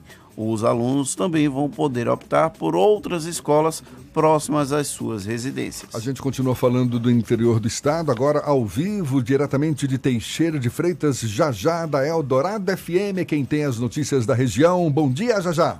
Bom dia, Jefferson Beltrão. Bom dia, Fernando Duarte, a todos os ouvintes do programa Isso é Bahia. Paulinho, olha, aperte o play. Informações aqui do Extremo Sul. Reforçando mais uma vez aqui, viu, ouvintes, os eleitores de 242 municípios têm até o dia 18 de fevereiro para realizar o recadastramento biométrico obrigatório. Dentro deste prazo, aqui, viu, Jefferson, no extremo sul, estão os municípios Mucuri, Nova Viçosa, Itamaraju, Jucuruçu, Itabela, Guaratinga, Caravelas, Prado e Itanhém. E fechando aqui as informações, a Prefeitura de Teixeira de Freitas, por meio da Secretaria de Educação, está realizando desde a última semana a entrega de livros didáticos e literários nas 72 unidades escolares do município, entre creches, escolas de educação infantil e ensino fundamental. São mais de 23 mil alunos contemplados com novos livros didáticos enviados pelo Ministério da Educação, que é o MEC, também por meio do Plano Nacional do Livro Didático, PNLD. Olha, eu sou Jajá da Eldorado FM, a primeira dos nossos corações. É, para Isso é Bahia. Mas lembrando aqui, o Jefferson, ontem foi o aniversário do Fernando Duarte, o nosso Ronivon da Bahia. Eu quero aqui, mesmo tardio, dar meus parabéns a ele aí. Segue com você na programação. Rapaz, você foi longe agora. Valeu, Rony, já já. Rony Von. Eu não sei se isso foi um elogio ou foi uma crítica, mas obrigado já já assim mesmo. Acho que foi uma crítica ao Rony Von, né? Pelo amor de Deus. tá certo. O que, que eu vou falar agora? Sim, olha, o IPVA 2020. Atenção, você motorista, o prazo para aproveitar o desconto de 10% no IPVA vai até o dia 10 de fevereiro, Fernando. Ah, Atenção você motorista, o prazo para aproveitar o desconto do IPVA 2020 perdido. vai até o dia 10 de fevereiro para pagamentos feitos em cota única. Existe ainda a opção com 5% de desconto para quem fizer a quitação do valor integral do imposto no dia do vencimento da primeira das três cotas do parcelamento padrão do imposto.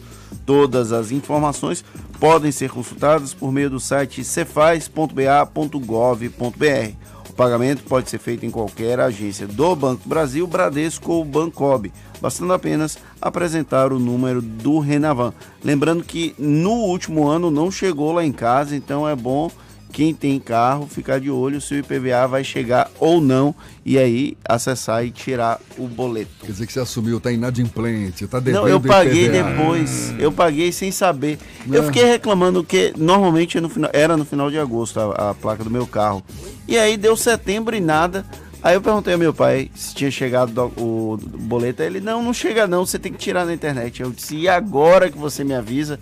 Aí eu paguei com juros, mas paguei. Olha, e estão abertas as inscrições para 240 vagas em curso técnico gratuito de nível médio em agronegócio em algumas cidades da Bahia. Os cursos são oferecidos pelo Serviço Nacional de Aprendizagem Rural, o SENAR. Os municípios que estão com vagas para curso técnico são Senhor do Bonfim, Gandu, Itamaraju, Luiz Eduardo Magalhães, também Juazeiro e Salvador. As inscrições vão ser feitas até o dia 22 de janeiro por meio do site do Senar. E olha só, a agência de publicidade que fica no sertão da Bahia contrata jornalista recém-formado com especialização em TV e web TV para um estágio remunerado de três meses. Produção de conteúdo, para documentários e reportagens, as despesas são por conta da empresa. Início imediato, telefone para contato 75, que é o código 991 82 7342. 991 82 7342, portanto, código 75, agência de publicidade situada no sertão da Bahia. E a Agora... gente segue com o nosso giro pelo interior. Vamos a Irecê, líder FM, com Sandro Moreno. Bom dia, Sandro. Bom dia, bom dia, Fernando. Bom dia, Jefferson. Irecê, nesse momento, 22 graus. Hoje a gente tem uma máxima de 31 graus. E tem previsão de chuvas aqui para a região de Irecê. E tomara que chova. Nós estamos aqui rezando, porque vocês sabem, né? No sertão, quando chove, a notícia é boa. O sol tá bom quando chove aqui no nosso sertão. Então, tomara aí que se concretize essa previsão de chuvas para hoje, para os próximos dias aqui na nossa região. O Jefferson e Fernando, o vereador da cidade de Itaguaçu, Bahia, fica aqui na região de Irecê, ele morreu no último sábado, após passar mal durante uma caça de animais silvestres na serra da localidade de Barreiros, que fica na zona rural do município. Manuel Nogueira dos Santos Filho, conhecido como Badel, tinha 56 anos e estava em seu terceiro mandato na Câmara de Vereadores de Itaguaçu. Segundo informações da Polícia Militar, o parlamentar estava na companhia de um filho na caçada quando passou mal durante a madrugada. Devido à distância e um lugar de difícil acesso, socorro atrasou. E de acordo com informações apuradas pela reportagem, quando a polícia e a equipe do SAMU chegaram ao local, o vereador já estava morto. Até o momento, a causa da morte não foi divulgada, mas populares acreditam em infarto. O corpo do político foi encaminhado ao Departamento de Polícia Técnica aqui da cidade de Irecê e o sepultamento aconteceu no dia de ontem no cemitério da comunidade de Barreiros de Itaguaçu. Por meio do Facebook, a Prefeitura de Itaguaçu da Bahia lamentou a morte do vereador e decretou três dias de luto no município. Sandro Moreno, do grupo J. Cisneiro Comunicação, para o programa Isso é Bahia. Valeu, Sandro. Agora 8h22 e a gente vai agora para onde? Para Itaberaba. Sérgio Mascarenhas, da Baiana FM, com as notícias da região. Bom dia, Sérgio. Bom dia, Jefferson Beltrão, Fernando Duarte. Parabéns, Fernando, colega, pelo seu aniversário ontem. Aqui em Itaberaba serão entregues agora pela manhã 250 óculos e 200 próteses dentárias que foram ofertadas quando tivemos a realização da primeira Feira Cidadã em outubro do ano passado. A entrega das próteses dentárias será feita no Centro de Especialidades Odontológicas no Largo do Donana. Já a entrega dos 250 óculos no Centro Médico Especializado na Praça do Coqueiro. A primeira Feira Cidadã de Itaberaba foi realizada nos dias 10 e 11 de outubro de 2019, se estendeu com a realização de 500 cirurgias de catarata nos dias 12, 13, sábado e domingo no HGI. E por mais uma semana com as carretas de odontologia na Praça do Coqueiro. Foram mais de 10 mil atendimentos gratuitos realizados com serviços de saúde e cidadania. E além disso, aqui em Ipirá estão abertas as inscrições para a formação das primeiras turmas da Escola de Eletricistas da Coelba. As inscrições serão gratuitas e devem ser realizadas exclusivamente via internet no site www.fieb.org.br/senai desde ontem e vão até às 18 horas do dia 24 de janeiro ou até atingir o número limite de 600 inscritos por município. O curso de capacitação é gratuito e ministrado em parceria com o Senai Bahia. Os selecionados terão formação como eletricistas e vão compor o banco de talentos da Coelba para possíveis oportunidades de trabalho. Os candidatos precisam ter concluído o ensino médio ou equivalente, ter no mínimo 18 anos na data de inscrição do processo seletivo, possuir carteira de habilitação definitiva, B, C ou D. Ao final da seleção, 50 vagas serão preenchidas em cada município e 150 profissionais vão realizar o curso que será ministrado nas universidades do Senai Bahia, de Brumado, Irecê e Ipirá. Durante o período de formação, os selecionados terão auxílio transporte e alimentação. Eu sou Sérgio Mascarenhas, da redação aqui da Baiana FM em Itaberaba. Eu volto com vocês, Jefferson Fernando. Bom dia! Obrigado, Sérgio. Agora, 8h24, a gente faz o intervalo e volta já já. Inclusive para conversar com o presidente do MDB na Bahia, Alex Futuca. É um instante só. 8h25 na tarde, FM. Você está ouvindo Isso é Bahia. Vem pra Cresalto. Vem pra Cresalto. Na Cresalto é 100% de chance de você sair de carro novo. Tem Mob Like completo por 37.990 ou entrada de 11.438 e 60 parcelas de 599. E mais, todo o estoque de seminovos com preço imbatível. Taxa de 0,89 e transferência grátis. Cresalto é Fiat.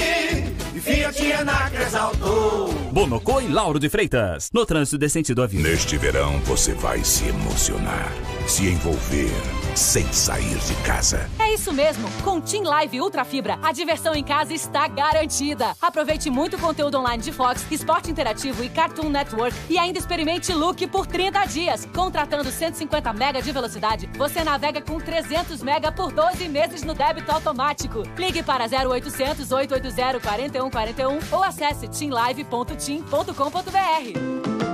Bela Bowling, o boliche do Shopping Bela Vista. Venha se divertir, aberto de domingo a domingo e a hora certa. A tarde FM 8 e 25 Está pensando em um dia de diversão incrível? Então venha para o Bela Bowling, o boliche do Shopping Bela Vista. É o maior espaço de diversão com boliche de Salvador. Temos pacotes para você fazer a sua festa de aniversário ou confraternização. E de segunda a sexta, a hora de pista para seis pessoas com uma porção de batata frita sai por apenas R$ 49,90. Os sapatos são à parte. Consulte condições, traga a sua turma e aproveite. Bela Bowling, o boliche do Shopping Bela Vista, o maior espaço de diversão com boliche de Salvador.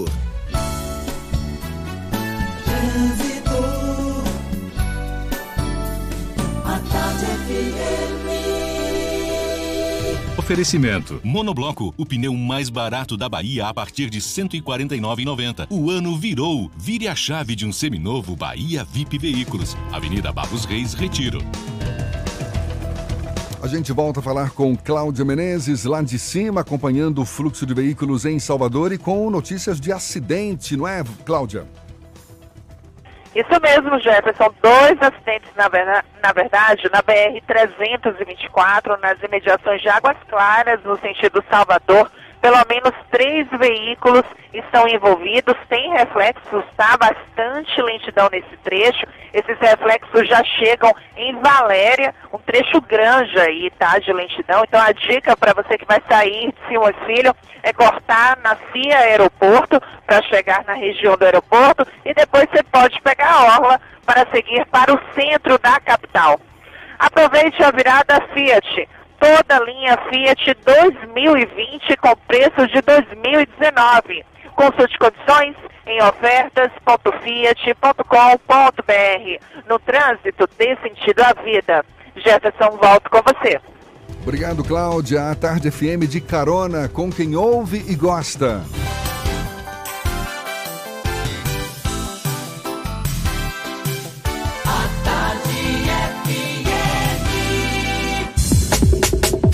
Voltamos a apresentar Isso é Bahia. Um papo claro e objetivo sobre os acontecimentos mais importantes do dia. Ano de eleições municipais, os partidos políticos se mobilizam cada vez mais em busca de nomes para as candidaturas a prefeito e vereador. O MDB, por exemplo, se esforça para o presidente da Câmara Municipal de Salvador, Geraldo Júnior, que hoje é do Solidariedade, ingressar no partido e ser um nome para compor a chapa de Bruno Reis, do DEM à Prefeitura de Salvador. O presidente do MDB na Bahia, Alex Futuca, é nosso convidado aqui no é Bahia. Alex, bom dia, seja bem-vindo. Bom dia, Jefferson. Bom dia, Fernando. Um prazer estar falando para vocês aqui, para essa rádio tão importante na Bahia. Tá fácil levar o presidente da Câmara Municipal, Geraldo Júnior, para o MDB? Nós temos conversado muito bem. Geraldo é, é uma figura que soma muito. Eu acho que vem fazendo um trabalho de destaque na Câmara de Vereadores de Salvador. E acho que qualquer partido queria ter Geraldo é, compondo seus quadros e o MDB não é diferente.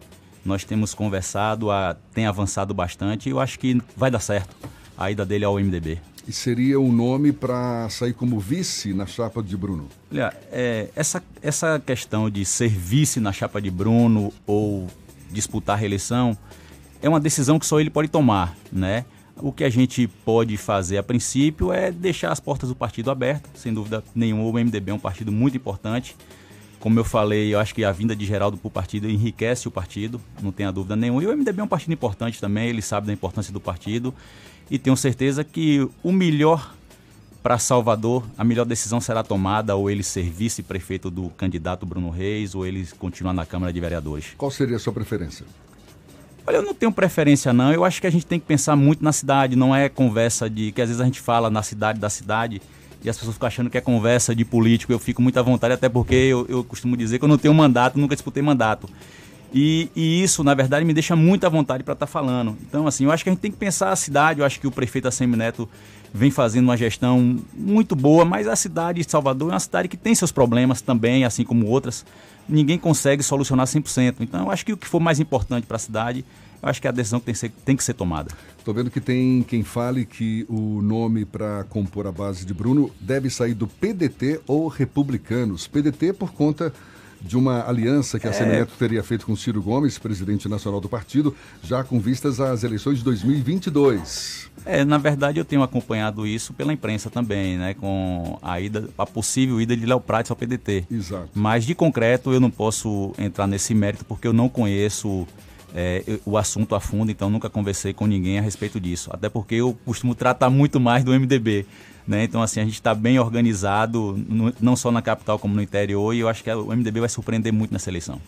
O senhor chega no MDB no momento é, de renovação do partido. Era um nome até desconhecido do grande público, até assumir essa função como presidente estadual da legenda e é um partido que sempre foi muito tradicional em todo o Brasil. Aqui na Bahia chegou a ter o maior número de prefeituras, mas ao longo dos últimos anos tem passado por situações que acabaram reduzindo a bancada. Hoje não tem nenhum representante na Câmara dos Deputados, reduziu a bancada na Assembleia Legislativa do Estado da Bahia e ainda vive sob o espectro daquela imagem dantesca da mala, das malas de 51 milhões de reais é, ligando a dois membros do partido, o Gedel Vieira Lima e o Lúcio Vieira Lima. Como reconquistar a confiança do eleitorado em um partido tão tradicional diante desses sucessivos é, escândalos, por assim dizer? É, veja bem, Fernando, eu não, eu não tenho nenhum problema em falar sobre essa questão de forma geral que você colocou do partido. Veja bem. É, primeiro que essa renovação que todo mundo fala, eu encaro isso como uma mudança natural em qualquer, em qualquer área, tanto na pública como na privada. Tá? Então essa mudança que houve no partido veio num momento importante, até por eu, pela minha pessoa ter um papel mais de gestor. Eu, eu disputei uma eleição, na verdade não houve disputa, foi uma chapa única, foi um consenso. Eu sou filiado ao partido há mais de 20 anos, eu entrei no partido como mero filiado. Eu fui um filiado, é, fui presidente de comissão de ética, fui tesoureiro do partido. E é, a gente vem fazendo um trabalho de muita conversa com as pessoas, né, com os integrantes do partido, não só na capital como no interior. E a gente tem respeitado muito isso, as particularidades de cada município, e as pessoas têm entendendo, entendido essa nova, essa nova, como é que eu posso dizer, essa nova gestão partidária. Tá? Eu acho que a, a política hoje ela tem que ser feita muito na base do carinho e da conquista. Né? Então não tenho problema algum, eu acho que o partido vai sim dar um salto muito grande nessas eleições. Agora, é um trabalho que tem que ser feito um pouquinho a cada dia. Né? A gente não tem vara mágica para chegar lá, vou transformar aqui tudo, porque não é, acontece, não é milagre, não tem como fazer milagre. O fantasma das malas de dinheiro encontradas no apartamento, ligando a dois nomes do partido, assusta o MDB aqui da Bahia? Não, não, não tem. Eu acho que isso aí já é um assunto até que já ficou para trás. Até porque já te, teve um processo, né? O, ele teve a condenação e é um assunto já que eu acho que já não tem mais nem o que se debater, porque já deu, como todo mundo sabe, está cumprindo a pena dele, então não tem o que mais é, falar sobre isso. Havendo a condenação, Mas como só, foi só o caso. Me, me, permite, Fernando, houve uma debandada grande, não é, de integrantes do MDB depois desses escândalos das malas. É, veja bem, Jefferson, eu, essa debandada que todo mundo fala, eu, eu encaro isso como uma forma natural. Porque o que acontece hoje no meio político? Que é, vou fazer uma leitura para vocês aqui. Na verdade, quando um partido político está no, no auge, como é no auge, que ele está ocupando cargos que pode ter é, uma maior flexibilidade de viabilizar recursos para o município, logicamente é que as pessoas, os prefeitos, querem uma facilidade para liberar seus recursos. Então, quando você está num partido que as pessoas estão gozando de uma certa influência, é natural que tenha mais aproximação. Quando você perde isso, é natural também que isso é, se esvazie um pouco. É, é completamente natural isso. Logicamente, a gente perde um pouco dessa dessa facilidade, digamos assim, de liberar recursos para, para os municípios com os prefeitos, mas não, não nada que não possa ser superado. Tenho certeza que o trabalho que nós estamos fazendo na frente do partido é um trabalho que tende a fazer o partido crescer e é o principal foco. Fernando. O senhor falou que foi inclusive presidente do, da comissão de ética do MDB. O Gedel Vieira Lima foi condenado junto com o Lúcio em outubro do ano passado pelo, por uma das turmas do Supremo Tribunal Federal. Eles correm algum tipo de risco de alguma sanção dentro do MDB por conta dessa condenação? Olha, veja bem, é, o Gedel, ele, ele mesmo pediu afastamento do partido, tá? E ele se desfiliou? Não, ainda não. Mas ele mesmo pediu afastamento do partido. E com relação a qualquer passo que tem que ser dado, tem que ser a comissão de ética que tem que se manifestar, não é a presidência do sim, partido. Sim, sim. Tá? Eu não estou é, questionando se, o, é, se é possível lógico, que eles lógico. tenham algum tipo de sanção. Lógico, aí a, a comissão de ética que tem que se manifestar com relação a isso. Ainda não tem nada. E aí é preciso que alguém faça algum tipo de reclamação? Como é que funciona essa tramitação? Mas, não, aí veja bem, a comissão de ética, quando achar conveniente que tem que se reunir para tomar qual, qualquer ação contra um determinado membro do partido, ela se reúne e aí é feito um processo, a pessoa tem direito à defesa, não é só, ah, vou expulsar, não é assim que funciona. O né? senhor, enquanto membro do MDB, se sente confortável em ser associado a essa situação? Cara, eu não tenho problema algum, até porque eu não sou associado a nada, né? É, as pessoas, é, às vezes, eu vou, eu vou falar bem claro para vocês aqui. Muita gente, quando o Gedel e Lúcio viviam o auge político, todo mundo queria estar perto, todo mundo queria ser amigo, né? Inclusive, membros até que não são do MDB. Então, assim, se você me fizer uma pergunta diferente se eu sou amigo, tenho relação, tenho, não tenho vergonha disso. O problema que eles têm com a justiça, eles estão respondendo. Ou responder, respondem na justiça. Então, assim, eu não misturo as coisas. Eu tenho que responder por Alex, que vem fazendo a gestão no partido. Então eu não posso responder por passado nem, nem de ninguém, nem do, nem do MDB, nem de outros partidos. Entendo. É, como é a perspectiva do MDB para as eleições de 2020? Vocês querem é, a expectativa de quantas prefeituras, de quantos vereadores aqui no estado? Já tem algum tipo de levantamento de previsão nesse sentido? Tenho. Como eu disse a você, o partido está altamente organizado. O MDB hoje tem no, na Bahia 36 prefeitos, 16 vices e 340 vereadores a nível Bahia. Nós temos hoje no partido é, 98 pré-candidatos a prefeito. Tá? Logicamente, esse número pode diminuir, até porque muitos podem desistir, como também pode aumentar. Tá? Então, assim, nós estamos já, eu acredito que saindo na frente, porque eu acho que quem trabalha organizado, quem trabalha planejado, eu acho que leva uma certa vantagem, até porque o perfil que eu tenho e o perfil do secretário-geral também, que é Almir Mello, é um ex-prefeito de Canaveiras, que é um grande amigo, um cara que ajuda muito o partido nesse planejamento. A gente vem fazendo um trabalho, nós já temos seis meses aí de antecedência. Esse trabalho já está pronto. O MDB, durante muito tempo, foi o partido com mais representação de diretórios municipais aqui no estado, no Brasil como um todo, pela história. Continua tendo eh, diretórios municipais ativos em todos os municípios? Qual é a situação nós, atual hoje? Nós temos diretórios ativos, entre diretórios e comissão provisórias, em 380 municípios na Bahia. Então nós estamos bem organizados. Tá? E vale lembrar aqui que o PMDB ainda é o maior partido do Brasil. Né? O, part... o MDB ele tem 1.030 prefeitos. Tem 7.500 vereadores. Então é um partido grande. Eu costumo dizer que o MDB é uma grife. Então é um partido que vem, eu acho que vai surpreender muito nessas eleições. Teve uma mudança recente também a nível nacional, com a eleição do presidente Baleia Rossi, que é líder do PMDB na Câmara.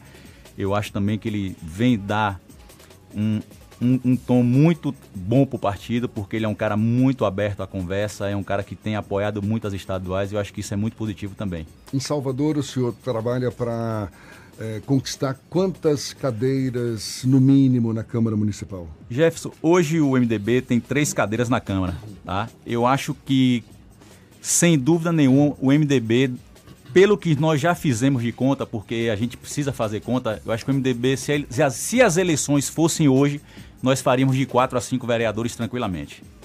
O senhor é pré-candidato a alguma coisa em 2020? Veja bem, é, se fala aí, né? Eu coloquei meu nome à disposição para disputar a prefeitura de Ibirataia, né? Mas como você falou, é, eu sou pré-candidato, ainda não tem nada definido, não é 100% definido. O senhor é natural de Ibirataia? Isso, correto. Então, já, já ocupou algum cargo? Já fui, já fui secretário de Administração e Finanças, e Finanças do município em 2017, né? Pedi na época para me retirar do cargo por conta de um episódio de um amigo que trabalhava junto, que faleceu num acidente de carro, que era esposo da atual prefeita. E aí eu, eu, me, eu, eu não me senti confortável pela perda desse amigo, né? Um amigo ex-prefeito da, da cidade, Júlio Leal. E vim, vim para Salvador, né, onde eu tenho minhas atividades também empresariais, mas fui muito bem avaliado e assim, até por conta disso as pessoas colocaram meu nome, isso eu acho que ninguém se coloca candidato, né? Eu acho que hoje as pessoas falam muito meu nome como pré-candidato no município, até pelo trabalho que eu desenvolvi, como eu venho falando, mas ainda está sendo avaliado, ainda não tem nada definido. Sendo avaliado por quem? Ah, por mim. Tá. Eu não fujo não, porque eu sou muito direto, não tenho, não tenho problema algum, e como eu disse a você, eu não tenho problema algum em estar respondendo nenhum tipo de pergunta. Há algum tipo de definição do MDB eh, de não coligar ou de coligar somente com um determinado partido aqui no estado? Ou vocês não seguiram nenhum tipo de resolução nesse não, sentido? Não, não, não, não, Fernando. Veja bem, eu acho que eu sempre tenho dito nas entrevistas que a gente não pode fechar a porta de conversação com ninguém, tá? Então, eu, eu- até pela, pela forma como eu gosto de conduzir as coisas, eu sou muito aberto. Tá? Eu gosto de eu converso com qualquer partido, não vou ficar aqui falando nenhuma, nenhuma sigla porque para não esquecer uma outra, mas assim, eu não tenho problemas com ninguém, quero deixar claro aqui, não tenho restrições a ninguém nem a nenhum partido político. A gente tem que conversar, discordar é uma coisa e respeitar é importante, mas não tenho problema com ninguém, eu posso conversar com todo mundo. E eu, eu, eu dou exemplos. Vou dar um exemplo aqui que eu sempre gosto de Juazeiro, prefeito do PCdoB. O MDB está apoiando o prefeito de Juazeiro, PCdoB. Então não tenho nenhum tipo de problema. Para a gente encerrar, estamos conversando aqui com o presidente do MDB na Bahia, Alex Futuca. De onde que vem esse Futuca? Eu, sabe, eu tinha certeza que hoje você ia perguntar isso. Porque ninguém pergunta, e, e só pergunta quando eu estou conversando com amigos, mas eu vou explicar para você, Jefferson. Na verdade, esse apelido Futuca, ele virou meio que um sobrenome. Porque é um apelido que vem de meu pai quando criança. Ninguém conhece meu pai pelo nome, todo mundo conhece pelo apelido. E, logicamente, a família acaba herdando. Porque se alguém perguntar assim, você conhece Alex? Ou Alex Freitas, que é meu sobrenome? Ninguém conhece, mas se falar ah, Alex Futuca, ah, todo mundo sabe quem é. E só para Então, deixar claro, Alexandro Freitas, Freitas Silva, não isso, é verdade. Porém, mais conhecido como É. Alex Futuca. Virou o sobrenome. Incorporou, é o- Incorporou, o, tem Lula jeito. deles.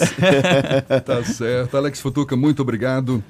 Presidente estadual do MDB, conversando conosco aqui no Isso é Bahia. Muito obrigado pela conversa e um bom dia. Jefferson, bom dia. Bom dia, ouvintes. Bom dia, obrigado, Fernando. Eu fico, foi um prazer estar conversando com vocês aqui. Obrigado pela recepção. Vocês são uns simpáticos, tá? E eu só tenho a agradecer e espero voltar outras vezes. Tá certo, muito obrigado também. Agora, 8h44 aqui na Tarde FM. Você está ouvindo Isso é Bahia. Vem pra Cresalto. Vem pra Cresalto. Na Cresalto é 100% de chance de você sair de carro novo. Cronos Drive 1.3 com central multimídia por 54.990 com seu usado na troca. E você ainda ganha todas as vantagens do Clube Cresalto. E mais todo o estoque de seminovos com preço imbatível. Taxa de 0,89 e transferência grátis. Cresalto é Fiat. E Fiat é na Cresalto. Bonocô e Lauro de Freitas. No trânsito desse sentido à vida. Você sabia que na Monobloco os pneus velhos deixados pelos clientes podem virar chachim, cadeira e até asfalto? E que a Monobloco apoia o esporte amador e a cultura? E que também na Monobloco uma parte do lucro do serviço do seu carro você pode direcionar para algumas instituições beneficentes? Não sabia? Então se ligue. Monobloco faz tudo de mecânica e tem o pneu mais barato da Bahia. Água de Meninos, Lauro de Freitas e Abrantes. 0800 111 7080. A oferta que você esperava para começar uma faculdade chegou. Agora, na Unime, sua nota do Enem vale bolsa de 50% durante todo o curso. É a melhor condição para você estudar com professores experientes e aprender na prática o que o mercado mais valoriza. Mas aproveite, porque esta oferta vale só para quem se matricular até o dia 26 de janeiro. Consulte condições. Inscreva-se já unime.edu.br. Unime. Todo dia é dia de acreditar. Se o corpo é magro, se o músculo é fraco, o que a gente quer? Saúde! O que a gente quer? Saúde! Coba Vital, presente no dia a dia. Coba Vital, pra toda a sua família, pra melhorar Coba Vital. Coba Vital é um estimulante de apetite para crianças e adultos que desejam crescer e ter o peso adequado. Coba Vital, para aumentar a fome de saúde. Coba Vital é um medicamento. Seu uso pode trazer riscos. Procure o médico e farmacêutico. Leia a. Ano novo, seu Volks também é na Baviera.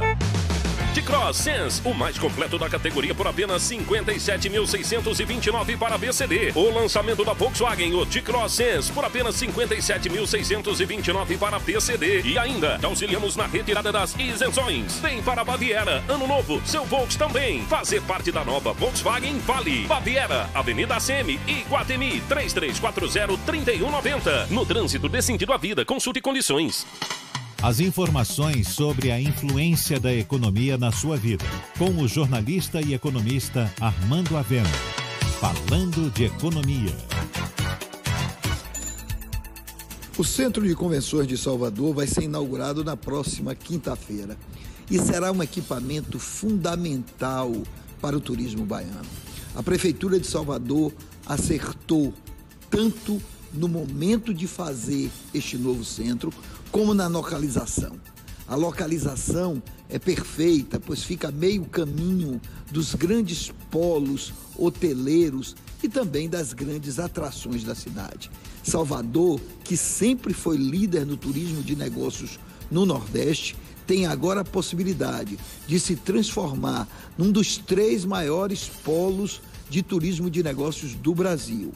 E mais, esse tipo de turismo também estimula o turismo de lazer, pois quem vem a negócios para um evento tende a trazer a família numa outra oportunidade.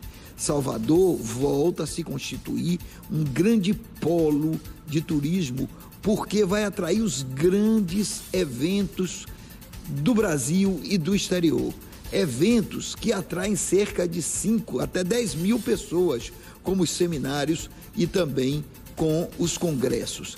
É um momento especial também, porque a cidade vive a retomada do seu clímax turístico, com uma grande quantidade de turistas vindo para a cidade e o aumento dos voos e também a recuperação do seu aeroporto. Em suma, o Centro de Convenções vai dar uma nova ênfase ao turismo em Salvador e vai ser um upgrade que vai colocar nossa cidade entre os principais destinos do Brasil.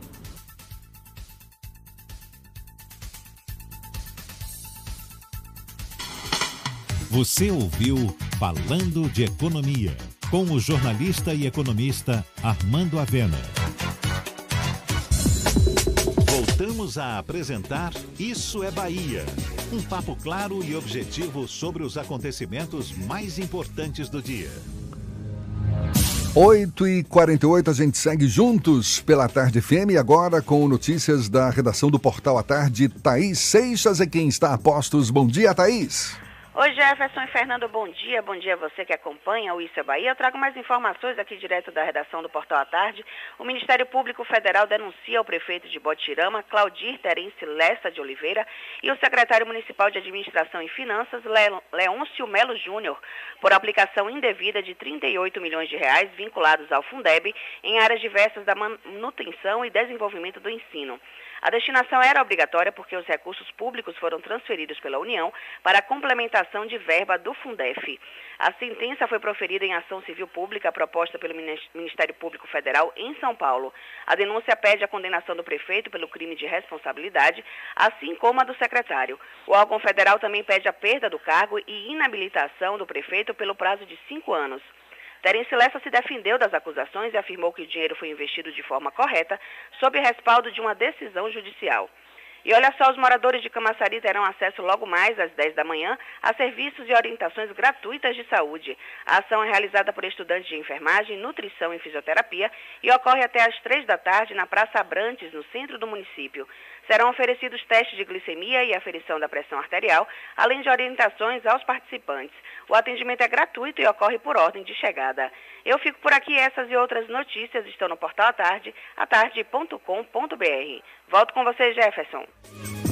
Obrigado, Thaís. Agora, 8h49, a comunidade de Nova Sussuarana 1, em Salvador, está prestes a ganhar uma nova unidade da Unidade de Saúde da Família. A ordem de serviço para o início das obras, no valor de quase um milhão e meio de reais, vai ser assinada amanhã pelo prefeito Assemi Neto e pelo secretário de Saúde Leonardo Prats, Léo Prats. O, a unidade vai ter capacidade para atender a 16 mil pessoas com quatro equipes de saúde da família e de saúde bucal. E atenção às inscrições do primeiro semestre de 2020 do Sistema de Seleção Unificado, o SISU, foram abertas na madrugada de hoje. Os estudantes podem se inscrever até às 11h59 da noite do próximo domingo, já que o prazo foi prorrogado após erros nas correções de provas do Enem. As inscrições no SISU foram abertas poucas horas após o MEC e o Instituto Nacional de Estudos e Pesquisas Anísio Teixeira confirmarem que a data estava mantida, mesmo com os erros na correção de provas do Enem. Segundo o INEP, o erro no Enem afetou quase 6 mil estudantes e as notas já foram corrigidas. Agora, 8h51, a gente dá sequência ao nosso giro pelo interior do estado. Vamos a Eunápolis, extremo sul da Bahia. Washington Teixeira, da Ativa FM, e as notícias da região. Bom dia, Washington. Bom dia, Jefferson Beltrão. Bom dia, Fernando Duarte. Bom dia, Bahia. Eunápolis oferece cursos profissionalizantes gratuitos para a sua população. Cumprindo a função social que ela deve exercer, a Secretaria de Assistência Social, em parceria com o SENAI e um banco é, estatal, está oferecendo aos moradores de um bairro de Eunápolis 16 cursos profissionalizantes. O projeto Trabalho Social PTS foi lançado na manhã desta segunda-feira com a realização da aula inaugural no próprio bairro. Ao todo, estão sendo disponibilizadas 470 vagas nos cursos de auxiliar de padaria e confeitaria, auxiliar na fabricação de pizzas, confeitaria básica, panificação básica, preparador de doces e conservas, produção de salgados e folhados, produção de sequilhos e pet food, dentre outros. O intuito do projeto é que os moradores ampliem suas chances no mercado de trabalho. Olha, nada que está tão ruim que não possa piorar. Neste final de semana, uma equipe da Polícia Rodoviária Federal foi informada sobre um acidente ocorrido no quilômetro 48 da BR-367, que é a que liga Eunápolis a Porto Seguro. Ao chegar ao local, os agentes federais encontraram um veículo palio tombado sobre a via. No primeiro momento, e considerando a situação da ocorrência, o motorista foi socorrido e é, levado é, ao Hospital Luiz Eduardo Magalhães. Após conversa com o condutor, a surpresa, ele confessou que estava distraído, mexendo no telefone celular enquanto dirigia. Por um descuido, o aparelho acabou caindo no laço do carro. Ao tentar pegar o celular, ele invadiu a contramão da rodovia e acabou colidindo em um caminhão, provocando o capotamento. Em vistoria no interior do palio, foi encontrada uma arma de fogo, marca Taurus. O revólver estava desmuniciado. Após a alta médica, o homem de 27 anos foi submetido ao teste com etilômetro, que confirmou a embriaguez, cujo resultado foi de 0,52 miligramas. Isso piorou a vida do condutor. Ele foi encaminhado à Delegacia de Polícia Civil de Porto Seguro. De Eunápolis, dos estúdios da Rádio Ativa FM, Washington Teixeira, para o Isso é Bahia.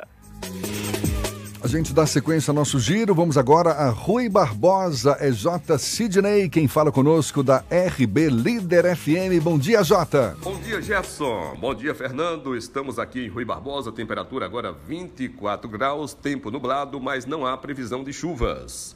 E atenção, eleitores. Os cidadãos que tiveram o título de eleitor cancelado têm até o dia 6 de maio para regularizar a situação.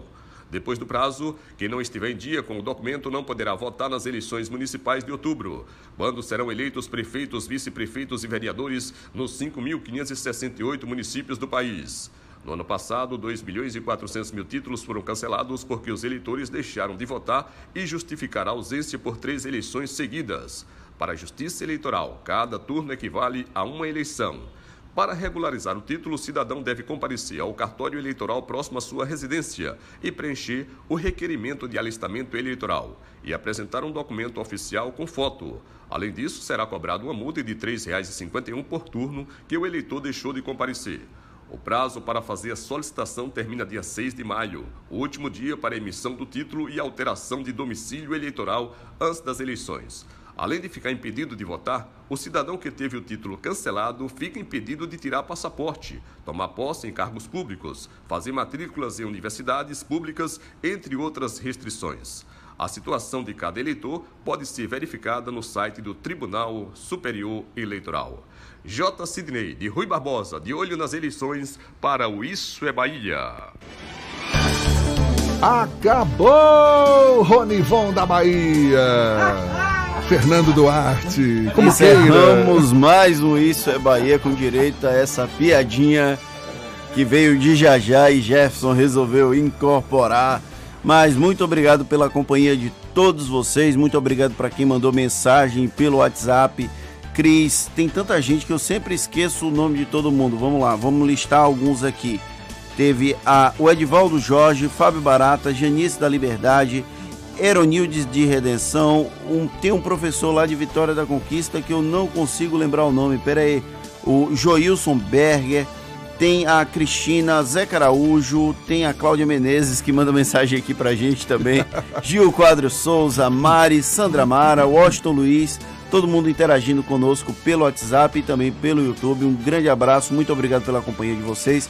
Retornamos amanhã às 7 da manhã para Salvador e em torno e a partir das 8 para todo o estado. Um grande abraço no coração de todo mundo. A semana ainda está no começo, hein? Hoje, terça-feira, muito chão pela frente. Aproveite bem o dia. Muito obrigado pela companhia, pela parceria, pela confiança. Amanhã tem mais. Tchau, tchau. Tchau, tchau. Tchau, tchau.